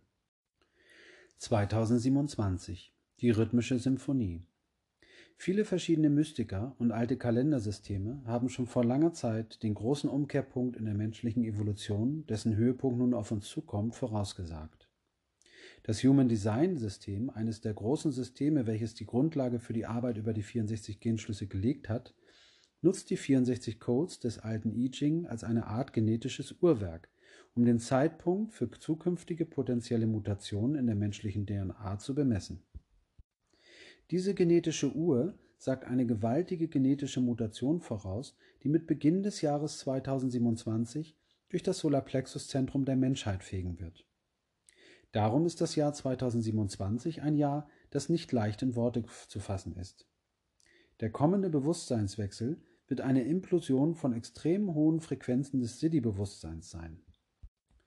Natürlich wird nach diesem Datum nichts mehr sein wie bisher. Beginnend mit dem Jahr 2027 wird unser Planet allmählich in einen Prozess bzw. Zustand der ehrfürchtigen Stille fallen. Zwischen 2012 und 2027 wird ein Kern von erwachenden Fraktalen der Menschheit die Grundlage für die neue Welt legen, welche über mehrere Generationen hinweg diesen Planeten von innen nach außen umgestalten wird. Die alten Systeme werden zerfallen und die neue Ordnung wird unbeschadet in deren Mitte auferstehen. Diese Phase wird die Neuerschaffung Edens markieren, das niemals die Erde verlassen hat, sondern als energetische Blaupause verblieben ist. Dort werden die Harmonie und die Melodie in einem göttlich universalen Rhythmus zusammengeführt. Und zum ersten Mal wird die Menschheit die große Symphonie der Sphäre nicht nur hören, sondern auch der virtuose Solist darin sein. An einem gewissen Punkt in der Zukunft, jenseits des Jahres 2027, werden wir schlussendlich das Wunder des einfachen, schlichten Seins entdecken. Es wird wirklich nichts anderes mehr zu tun sein, als sich am Garten zu erfreuen. Etwas, das unserer Spezies bisher noch nicht gelungen ist. Teil 3 Die Manifestation Die Hochzeit des heiligen Paars Ein Thema, das wir bereits gestreift haben, ist, dass der Wechsel das Ende des Zeitalters des individuellen Ichs herbeiführen und dass der Beginn des kollektiven Wir sein wird. Es gibt viele Stufen in diesem Prozess und der erste Schritt wird eine große Anhebung der Frequenz in Bezug auf unsere Beziehungen auf diesem Planeten sein. Die Erweckung wird viele neue Phänomene in die Welt bringen. Insbesondere eines, von dem wir schon lange geträumt haben, es aber noch nie erreichten. Das Ideal der sakralen Hochzeit. Die gegenwärtige Institution der Ehe ist der Versuch, dieses Ideal auf der physischen Ebene einzufangen. Allerdings konnten die bisherigen Ehen und Beziehungen, selbst die klarsten und reinsten, nicht zur Gänze das Prinzip der Ehe in ihrer höchsten Potenz verkörpern, nämlich die tatsächliche gemeinsame Benutzung derselben Aura. Damit das Ideal eines sakralen Paares auf der physischen Ebene existieren kann, braucht es als erstes die Verschmelzung der Wahrnehmungen. Das ist die Unio Mystica oder Conjunctio, von der die Alchemisten sprachen. Die Erleuchtung oder Selbstverwirklichung war bisher immer ein Zustand, der in einzelnen Individuen aufblühte, und historisch betrachtet hat die Welt noch nie ein wahrhaft erleuchtetes Paar gesehen. Wir mögen symbolische Beispiele erlebt haben, und es gibt sicherlich Paare, die diesen Zustand für eine gewisse Zeit erfahren haben. Aber die erste Stufe des Zusammenbruchs der Hindernisse zwischen diesen menschlichen Formen wird die Heilung der Trennung des Yin-Yang in Männern und Frauen sein. Der ererbte Druck zwischen den Geschlechtern ist derart unermesslich, dass bisher eine wahrhafte Verschmelzung verhindert war. Sobald wir die ersten dualen Erleuchtungen in Beziehung erleben, werden wir wissen, dass die tiefste aller Wunden schlussendlich geheilt wurde. Die Wunde, die durch die Trennung und den Fall von Adam und Eva symbolisiert wird. Diese geheiligten Hochzeiten werden ein unglaubliches Energiefeld um sich herum ausstrahlen. Faktisch werden sie den Kern gänzlich neuer Gemeinschaften bilden. Diese Erfahrungen werden das Ende der Sexualität ankündigen, wie wir sie heutzutage kennen. Denn die Kraft, welche die Geschlechter zurückweist, ist dieselbe, die für die Paarung verantwortlich ist. Mit anderen Worten, die menschliche Sexualkraft wird allmählich in Kreativität und höheres Bewusstsein sublimiert. Und mit der Zeit hat dies zur Folge, dass die Population auf unserem Planeten stetig und nachhaltig zurückgehen wird. Das alte Symbol für den 55. Genschlüssel ist die überfließende Schale oder der geheiligte Kelch. Auf der Ebene des Schattenbewusstseins ist dieser Kelch niemals voll. Eine Seite der Beziehung zieht immer und die andere schiebt. Die eine Seite braucht etwas und die andere weist zurück. Der Grund für diese Situation liegt in der menschlichen Tendenz des Anklagens, was eine ständige Dynamik in der Beziehung zur Folge hat, in der sich beide Seiten verzehren. In den zukünftigen menschlichen Beziehungen ist der Kelch weder halb voll noch halb leer. Es gibt nur ein Wahrnehmungsbewusstsein, so dass der Kelch immer überfließt. Wir werden der Liebe nicht verfallen, sondern durch sie aufsteigen. Die große Liebe, die zwischen dem Yin und Yang existiert, wird schlussendlich die Illusion des Getrenntseins zerstören und eine niemals versiegende Fontäne an Energie aus dem Kern aller Schöpfung freigeben. Schließlich wird sich durch diese sakralen Ehen die neue Bewusstseinswahrnehmung in den Familien und Gemeinschaften weiter ausbreiten. Die Musik des Wandels Viele Wissenschaftler haben Ähnlichkeiten zwischen der Struktur der DNA und der Musik gefunden. Teile der DNA und ihrer Proteinsequenzen werden sehr oft mit nur geringen Abweichungen wiederholt. Diese in Anführungsstrichen unvollkommenen Wiederholungen wurden oft mit der Struktur in den Kompositionen der Musik, insbesondere mit der klassischen Musik oder der des Ostens, verglichen. Die Idee, dass der menschliche Körper selbst musikalisch aufgebaut ist, ist nicht weit hergeholt. Wir bestehen aus einem empfindlichen Gefüge von Rhythmen und Melodien. Unsere Gehirnwellen, der Blutkreislauf, unser Herzschlag, der endokrine Zyklus und nicht zuletzt die Flüssigkeit in unseren Zellen atmen alle gemäß eines äußerst beständigen Rhythmus. Auf einer noch tieferen subatomaren Ebene schwingen unsere Moleküle und ihre atomaren Bestandteile ebenso auf einer sehr hohen Frequenz und sind in universalen geometrischen Formen aufgebaut. So gesehen ist das menschliche Wesen nichts anderes als eine Symphonie ineinander verwobener Rhythmen, Tempi und Klänge. Die 55. Gabe ist zutiefst mit Klang verbunden und die Art und Weise, wie unsere Körper und Emotionen auf Klang resonieren. Die zeitlose Verbindung zwischen dem menschlich-emotionalen Spektrum und der Musik gründet sich in diesem Genschlüssel. Vielleicht eine der am meisten hervorstechenden Analogien zwischen der Struktur der DNA und der Musik betrifft das Triplet bzw. die Triole. Die DNA ist in Triplets konstruiert, welche wiederum aus Kombinationen von Basenpaaren aufgebaut ist. Das Triplet ist die maßgebliche strukturelle Grundlage der gesamten genetischen Helix. In der Musik repräsentiert das Triplet etwas wirklich Außerordentliches, und zwar die reine Sehnsucht des Lebens. Der musikalische Dreiklang sucht immer die Auflösung in einer weiteren Note, und in diesem Sinne hat sie den Effekt, das menschliche Herz in der Luft hängen zu lassen. Diese Sehnsucht ist genau das, was durch die 55. Gabe ausgedrückt wird, nämlich die Sehnsucht, mehr zu erschaffen. Anders als die Dualität ist die Trinität keine gerade Linie. Sie ruht nicht, sondern schwingt ständig in immer neuen und immer frischen Wiederholungen. Wenn der große Wandel zum Menschen kommt, klingt die alte innere Angst ab und wir werden eine neue Art von Musik hören.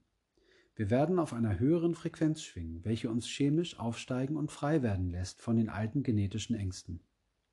Wir werden eins werden mit der Musik des Lebens und erleben das gesamte Spektrum der Emotionen von Licht und Dunkelheit ohne jegliche Angst und ohne Scham. Dies ist eine neue Art der Musik für uns Menschen, denn es gibt keine Pfade, denen man folgen muss und keine Notwendigkeit von Systemen oder Strukturen, die uns Sicherheit vermitteln müssen. Diese alten Wege werden die Welt verlassen.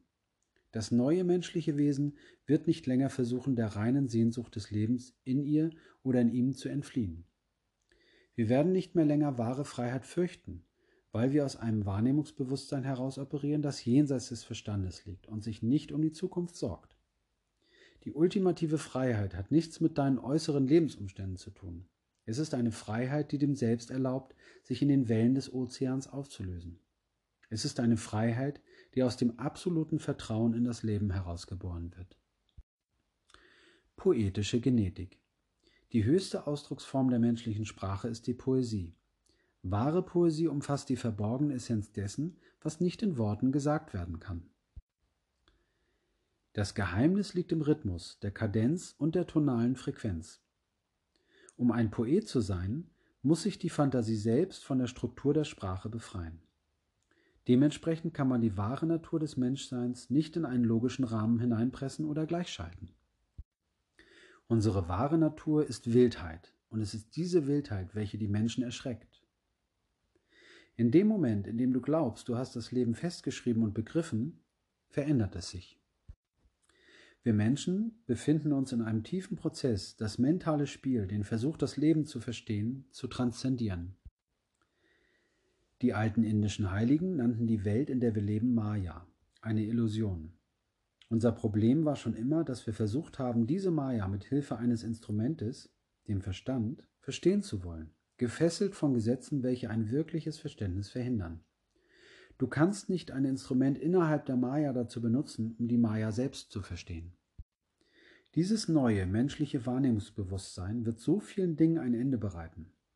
Eine dieser Beendigungen, deren Zeuge wir sein werden, betrifft das Ende der Frage wie. Als Spezies werden wir nicht länger von einem intellektuellen Verstehen besessen sein. Das wird auch das Ende von spirituellen Suchern kennzeichnen. Wir werden nicht mehr länger unsere Aufmerksamkeit auf unsere Strukturen und Systeme fixieren. Wir werden aufhören, nach irgendetwas zu hungern. Ähnlich wie ein Poet oder ein Musiker werden wir in das Mysterium selbst eintreten. Die Menschheit befindet sich zurzeit auf einer sehr frühen Stufe der Transzendierung ihrer Gene. Sobald unser Bewusstsein zur reinen Wahrnehmung unseres emotionalen Systems aufsteigt, werden wir letztendlich den Schleier lüften, der uns so lange gefangen gehalten hat. Sobald wir uns auf diese Art und Weise von unserem Verstand befreit haben, können wir tatsächlich die großartige Poesie unseres Lebens erschaffen. Dann treten wir in eine Ära von bezaubernder Schönheit ein, in eine transzendierte Ära, in der Kreativität herrschen wird und das Leben selbst als Kunstwerk erlebt wird die zukünftig möglichen und wahrscheinlichen Auswirkungen der genetischen Mutation. Während wir diese kommende Phase durchqueren, insbesondere die dem Jahr 2027 nachfolgenden Jahre, werden sich zahlreiche Dinge in der Welt ändern. Aufgrund der Beschaffenheit der Mutationen wird es plötzliche Quantensprünge geben, denen längere Perioden der Integration folgen. Alle Veränderungen auf der gesellschaftlichen Ebene brauchen ihre Zeit, und diese Phasen mögen mehrere hundert Jahre andauern. Physikalische Veränderungen. Das Geheimnis der 55. Gabe auf der physiologischen Ebene verbirgt sich in einem einzigen Element, nämlich Salz.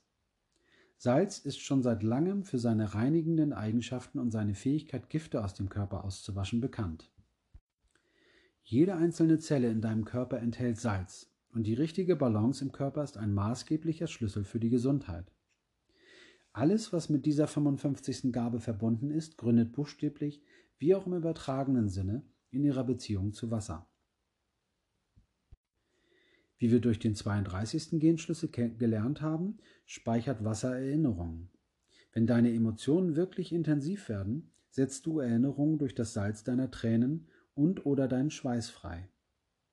Was im Moment beginnt, innerhalb der Menschheit zu geschehen und was sich mehr und mehr intensiviert, ist ein Prozess, bei dem alte Erinnerungen chemisch aus dem Körper entfernt werden. Gesteigertes emotionales Wahrnehmungsbewusstsein wird mit der Zeit die giftigen genetischen Erinnerungen der menschlichen Gestalt entziehen. Auf der physikalischen Ebene geschieht dies durch deinen Schweiß, deine Tränen und dein Urin. Auf dieselbe Art und Weise, wie das Seewasser verdunstet und das Salz zurücklässt, durchlaufen die Menschen einen Prozess der Verdunstung und Destillation. Ebenso beginnen wir uns auf der chemischen Ebene zu verändern. Ein neues Netzwerk von neuronalen Schallkreisen im Solarplexus ersetzt die tückischen, auf Angst basierenden neuronalen Schallkreise des alten Gehirns. Wie auch die 59. Siddhi bezeugt, werden die menschlichen Wesen allmählich transparenter, da der Körper nicht mehr die alten Chemikalien produziert, die der Angst entspringen. Mit der Einstellung bestimmter chemischer Prozesse, die mit dem Rautenhirn in Verbindung stehen, werden sich die körperlichen Bedürfnisse radikal ändern. Ohne die durch die Angst produzierten Gifte braucht der Körper erheblich weniger Salz und wird dadurch sehr viel durchlässiger. Die Ernährung. Wenn das Bedürfnis des Körpers nach Salz nachlässt, wird unser Verdauungssystem anfangen sich zu verändern. Am Ende ist es eigentlich eine Mutation des Solarplexus. Sobald sich unser Verdauungssystem verändert, um die höheren Frequenzen, die der DNA entströmen, entsprechend aufnehmen zu können, wird sich wahrscheinlich auch unsere Ernährung entsprechend verändern. Der Körper wird nicht nur aufhören, nach salzigem Essen zu lechzen, sondern es gänzlich verschmähen. Es ist ebenso wahrscheinlich, dass die Menschen allmählich aufhören werden, Fleisch zu essen. Und wir werden mit Sicherheit nicht mehr in der Lage sein, den hohen Salzgehalt der modernen verarbeiteten Lebensmittel tolerieren zu können. Wenn unsere Kinder die Mutationen durch ihre DNA vererbt bekommen, kann es sehr gut sein, dass sie mit einer physiologischen Allergie gegenüber salzigen Lebensmitteln und oder Fleisch geboren werden. All diese Veränderungen sind das Resultat des Wandels und sie geschehen jeweils zu ihrer eigenen Zeit. Während der gegenwärtigen Übergangsperiode benötigen die Menschen tatsächlich sogar mehr Salz als üblich, um die Vergiftung aus der Vergangenheit im Kollektiv zu reinigen. Das ist der verborgene Grund hinter der gegenwärtigen weltweiten Revolution von verarbeiteten Lebensmitteln. Die Natur weiß ganz genau, was sie tut, und wir sollten daraus Mut fassen. Die Verdauung wurzelt im Mineralreich, in der Art und Weise, wie der Körper Spurenelemente der Lebensmittel und des Wassers nutzt und wieder auflöst. Zukünftig werden wir auf ganz neue Weise höchst effizient die Elemente aus der Nahrung herausziehen und kombinieren. Die mechanischen Mittel dazu werden durch unsere Stimmung bereitgestellt. Mit anderen Worten, unsere Körper sagen uns durch das Medium unserer jeweiligen Stimmung ganz genau, wann und was wir zum Essen brauchen. Eine der wahrscheinlichsten Auswirkungen aufgrund der Mutation wird sein, dass wir uns schlicht und einfach nicht so oft hungrig fühlen und von daher weit weniger essen werden. Hinzu kommt, dass unsere Körper anfangen, andere Wege zu finden, höher frequente Nahrung durch die Luft und das Licht zu absorbieren. Schließlich, ganz am Ende der Straße, wenn alle Spielfiguren des kosmischen Schachs in ihrer Schlussstellung stehen, wird die sechste Siddhi des Friedens im kollektiven Aufblühen und unsere Haut vollkommen lichtdurchlässig machen, damit wir ganz und gar von Licht leben können. Emotionen und Entscheidungen. Die Beruhigung der Wellen. Einige der radikalsten Veränderungen in Bezug auf das Menschsein betrifft das emotionale System. Gegenwärtig sind die Menschen meist Opfer der Launen ihrer jeweiligen Emotionen. Ihre Entscheidungen sind nicht in Harmonie mit ihrer eigentlichen Natur und dadurch entsteht ein kollektives Energiefeld des Chaos. Wenn der große Wandel Einzug hält, übernimmt das, was wir heutzutage Emotionen nennen, eine völlig andere Rolle. Sie wird nicht mehr im geringsten als Emotion erlebt werden. Sie wird ein Kommunikationsmedium sein. Die Menschen, in denen sich diese Mutation manifestiert, werden nicht mehr vom emotionalen Drama des Lebens ergriffen werden.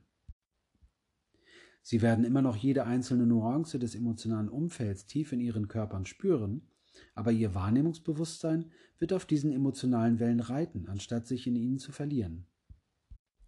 Jeder Mensch, welcher diese Mutation in sich trägt, wird wirkungsvoll die Wellen in ihrem oder seinem Umfeld beruhigen.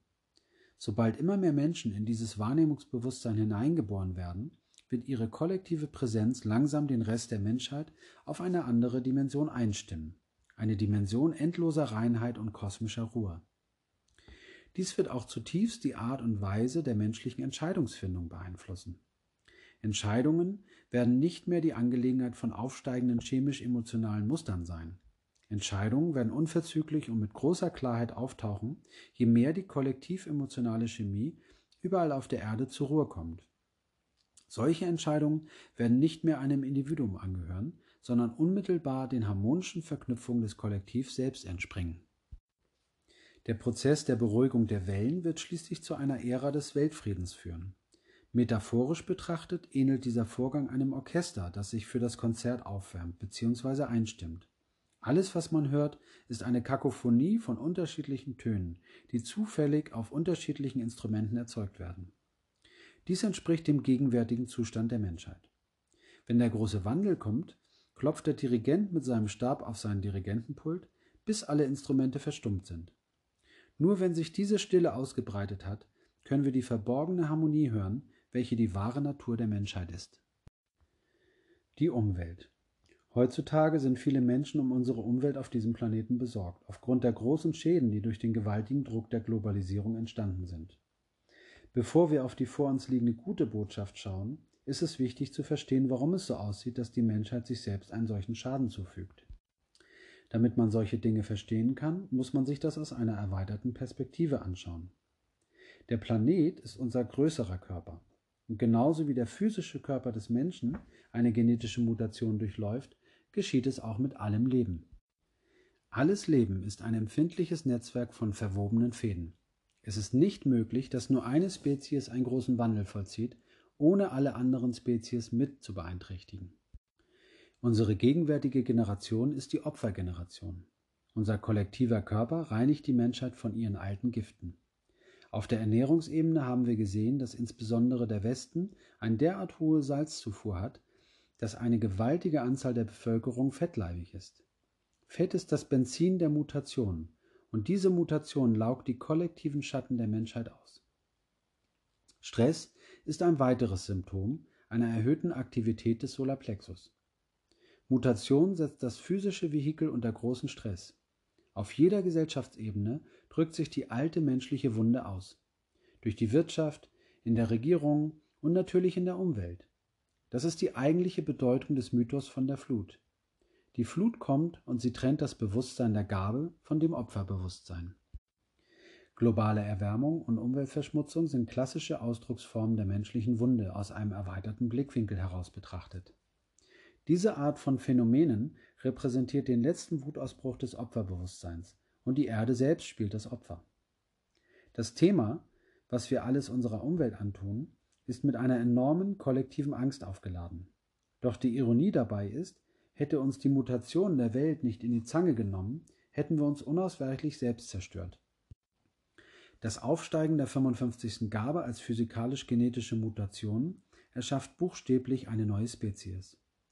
Wenn sich unser Geist niederlässt und unser Wahrnehmungsbewusstsein es uns ermöglicht, Einheit untereinander zu erleben, werden wir ebenso die Einheit mit allem Geschaffenen erfahren. Das neue Wahrnehmungsbewusstsein wird uns insbesondere direkt mit den Tieren verbinden, da ihre Wahrnehmung bereits kollektiv funktioniert. Auch wenn sie genetisch unterschiedlich ausgestattet sind, Ihre wahre Natur ist die der 55. Gabe, Freiheit.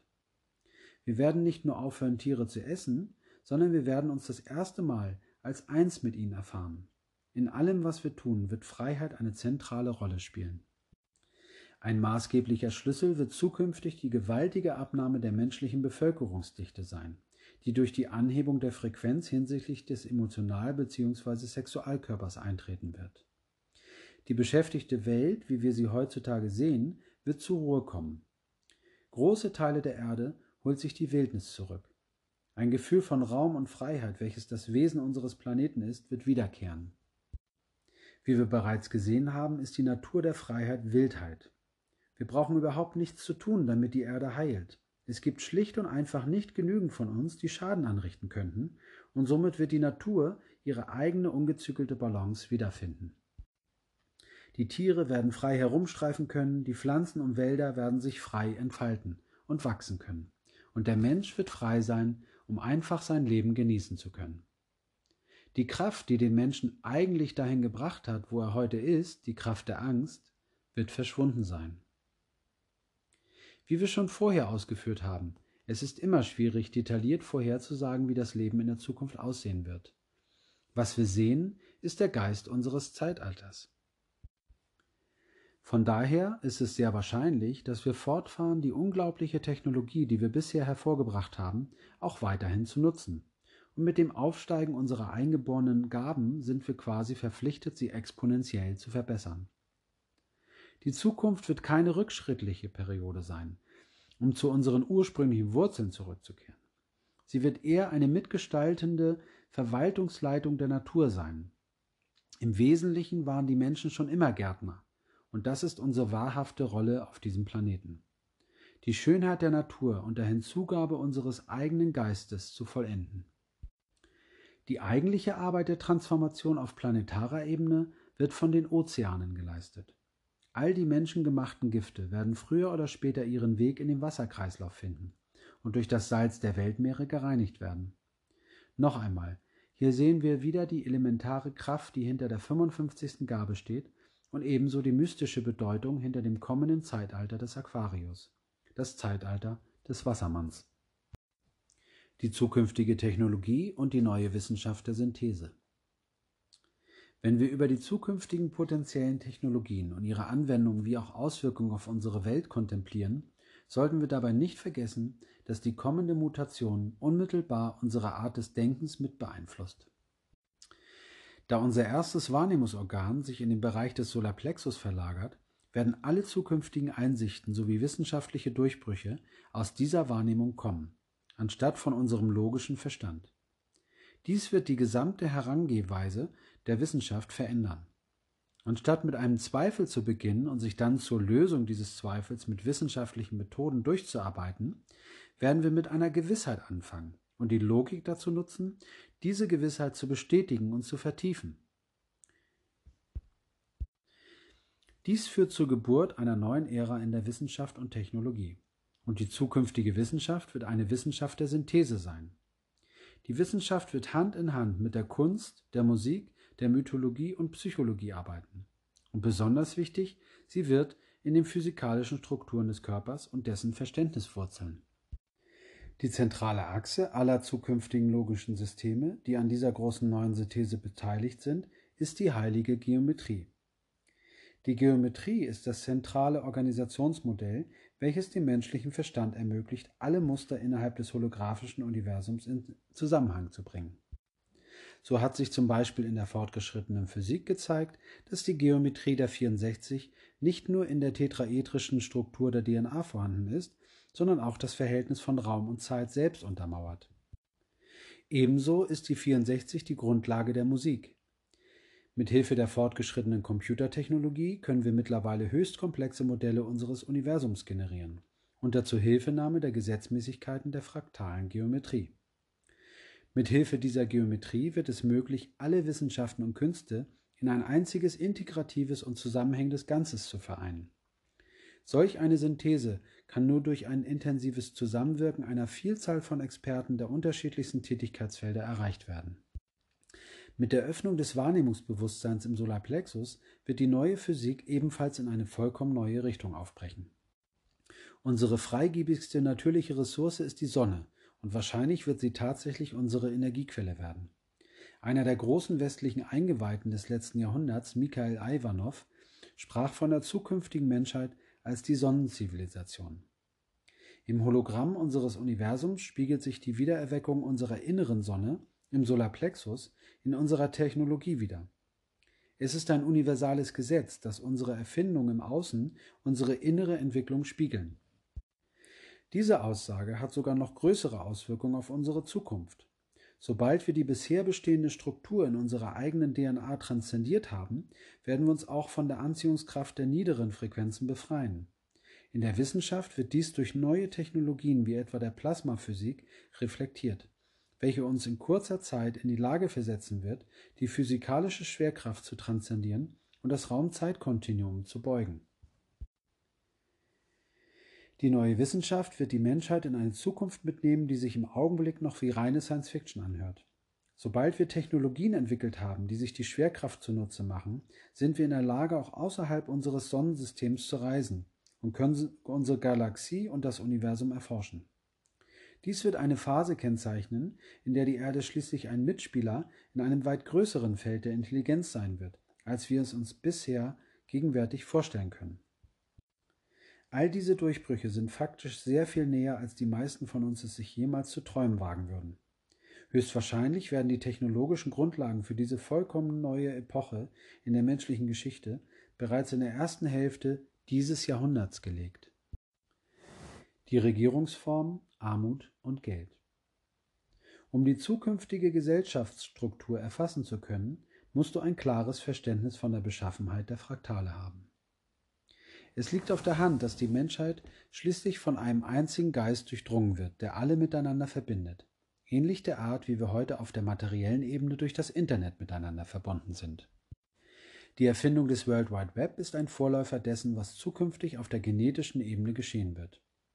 Die Natur dieses menschlichen Geistes ist Freiheit, was bedeutet, dass nur die Freiheit die wirklich einzige Absicht sein wird. Wenn der menschliche Geist frei ist, wird ein weiterer entscheidender Genschlüssel kollektiv aufblühen. Die 50. Gabe des Gleichgewichts. Diese Gabe ist eine der wichtigsten in Bezug auf die Art und Weise, wie menschliche Wesen sich gegenseitig unterstützen und helfen werden. Durch die 50. Gabe wird die Menschheit langsam hin zu einem Zustand der kosmischen Harmonie geführt. Auf sozialer Ebene wird die Präsenz dieser Gabe in den verschiedenen Gesellschaften und Rassengruppierungen eine neue Art von Ordnung mit sich bringen. Diese Gabe wird schrittweise den Niedergang von Korruption und Kriminalität herbeiführen. Das bedeutet, dass eine angemessene Unterstützung zwischen den entwickelten und weniger entwickelten Staaten fließen und damit das Problem der Armut schlussendlich überwunden wird.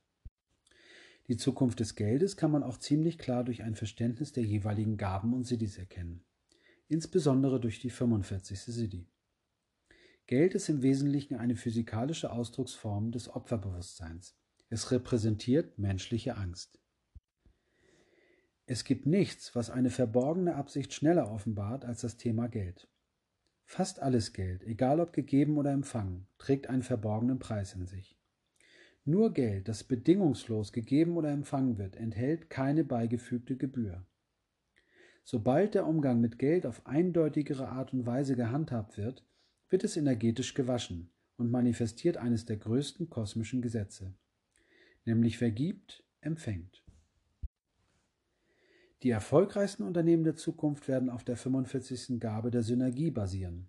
Diese Art Unternehmen werden nicht mehr länger auf Konkurrenzkampf und Angst gründen, sondern transparent und höchst effizient sein.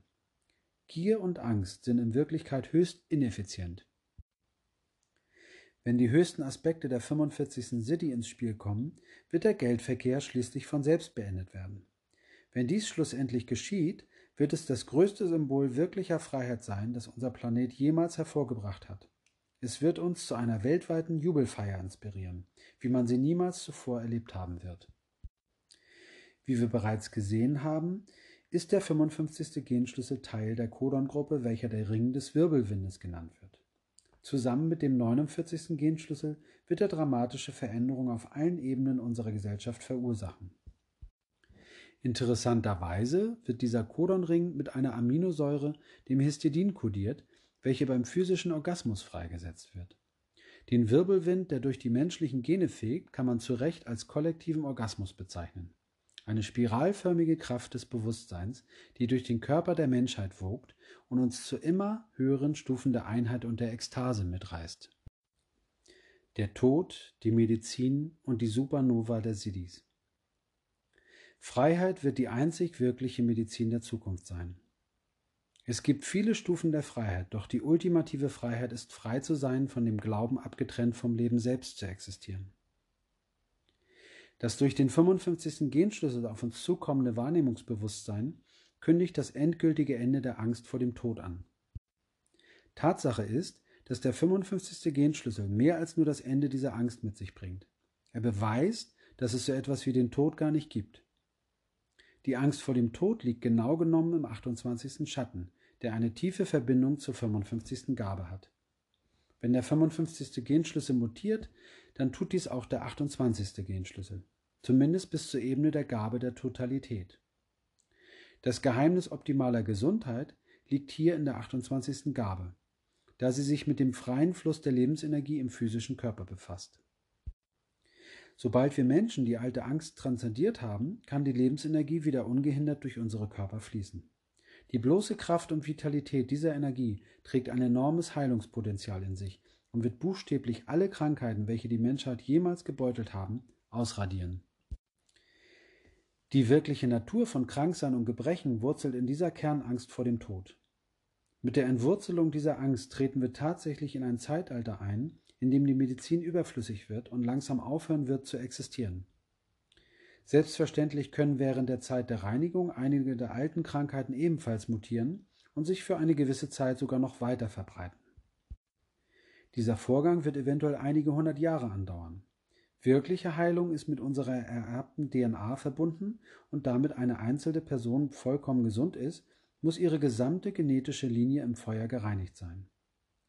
Diese Reinigung findet durch die Präsenz der Siddhis statt, während sie sich in der Welt niederlassen.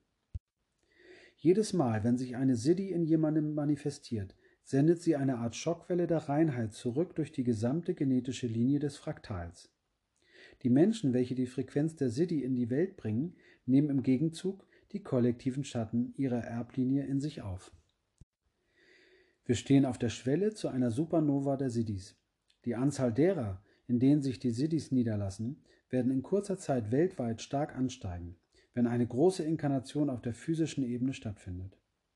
Diese Inkarnation repräsentiert den dritten Aspekt der heiligen Trinität, den göttlichen Geist des Femininen. Jedoch wird diese Inkarnation kein einzelnes Wesen sein, es wird eine kollektive Seele sein, die eine bestimmte Konstellation von Wesen nutzt, um jedes einzelne Kernfraktal zu besetzen.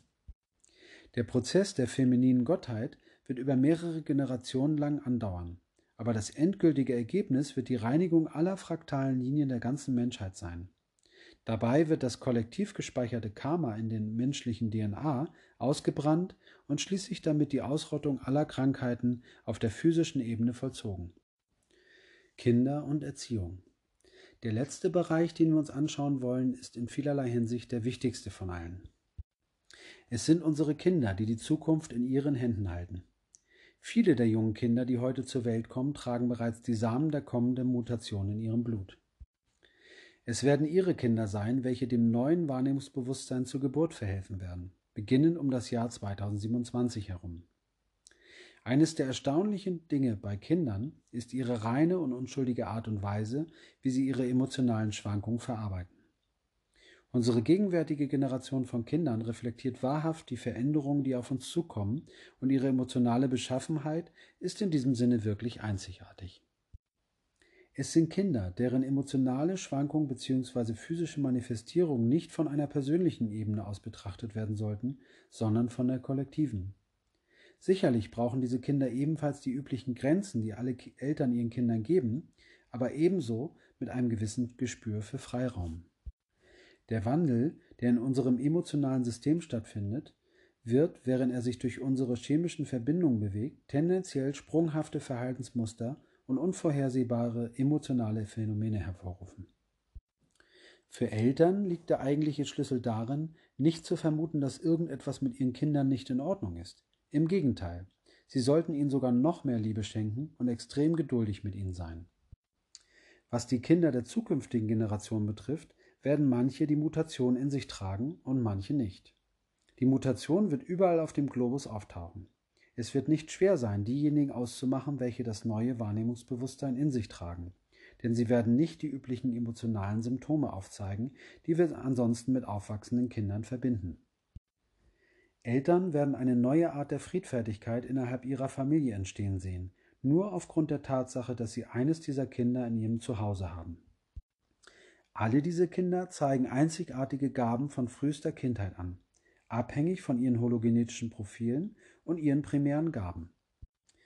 Eine der großen Veränderungen, die diese Kinder mit sich bringen, wird das Erziehungssystem sein. Da das Hauptzentrum ihres Wahrnehmungsbewusstseins außerhalb ihres Gehirns liegt, ist ihre Erscheinung außerordentlich hell und leuchtend. Sobald der Verstand transzendiert wurde, taucht der wahre Genius auf, Ihre Lernmethoden sind dabei näher an der Osmose als an der Wiederholung angelehnt, und Ihr Gedächtnis wird außergewöhnlich sein.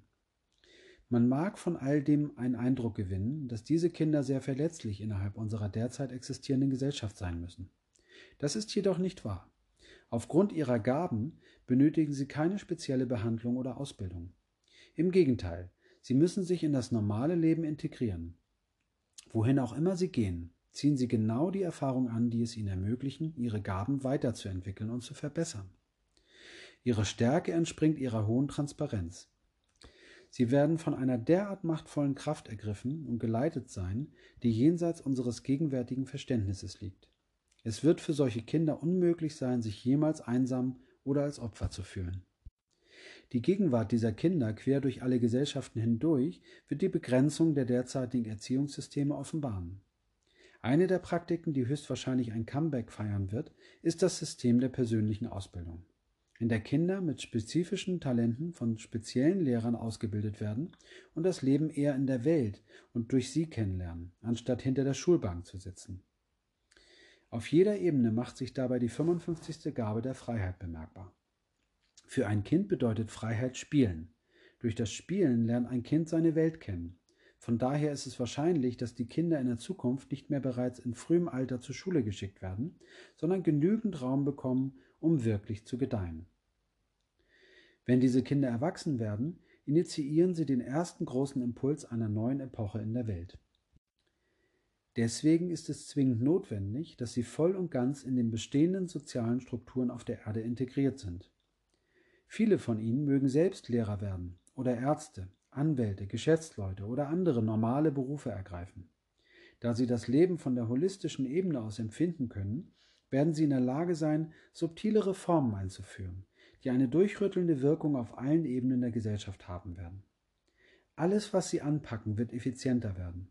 Es werden Leute sein, die absolut keine Angst für sich kennen, aber dennoch die Angst in jedem anderen spüren können. Diese Stufe der Empathie macht sie zu Meistern in Beziehungen. Langsam und fast unmerklich werden diese Kinder und deren Kindeskinder unseren Planeten verwandeln. Wie schon früher erwähnt, wird das höhere Bewusstsein buchstäblich das Opferbewusstsein aus der Menschheit herauszüchten. Fazit. All das oben ausgeführt ist eine intuitive Entdeckungsreise in die archetypischen Codes, welche die 64 Genschlüssel beinhalten, aus dem Blickwinkel des 55. Genschlüssel betrachtet. Als solche beinhalten sie eher die Schwingungen der für unsere allgemeine Zukunft bestimmten Frequenzen als die jeweils spezifischen. Es handelt sich um die Frequenz, die hinter dem gesamten Werk mit den 64 Genschlüsseln schwingt, die von vorrangiger Bedeutung ist. Es gibt solche, die ganz und gar mit diesen Frequenzen resonieren und andere, die es nicht tun. Dieses Buch wurde für diejenigen unter uns geschrieben, die mit diesen höheren Frequenzen in Resonanz gehen. Jeder von uns hat in seinem Wesen eine Art Barometer für die Wahrheit, und dieses zeigt sich auf unterschiedliche Weise in verschiedenen Menschen. Wenn du in diesen Worten den Atem der Wahrheit gefühlt hast, bist du jemand, der bereit ist, tief in seine eigenen Schatten hineinzutauchen und sie dir ganz zu eigen zu machen. Freiheit hat ihren Preis, und dieser Preis ist Transparenz. Du musst dir jedes negative Gefühl und jede Neigung in dir offen eingestehen und die volle Verantwortung dafür übernehmen. Du musst die subtilen Pfeile der Schuld zurücknehmen und jedes Überbleibsel an Furcht in deinem Wesen lokalisieren und dann ohne Angst umarmen. Sobald du durchlässig und ehrlich mit dir selbst und anderen bist, kann die Saat des zukünftigen Wahrnehmungsbewusstseins in dir Wurzeln schlagen. Selbst wenn es nicht zu einer physischen Mutation in deinen Genen kommt, kannst du doch jederzeit mit dem dahinterliegenden Energiefeld in starke Resonanz gehen. Darüber hinaus, wenn du offenherzig und bescheiden bleibst, mag dieses Wahrnehmungsbewusstsein unerwartet in dir erwachen und dein Leben als Abschussrampe nutzen, um dich hoch in den Himmel der Freiheit zu schießen und den Boden für die eigentliche Welt der erhabenen Romanze zu bereiten, die bald zu uns kommen wird.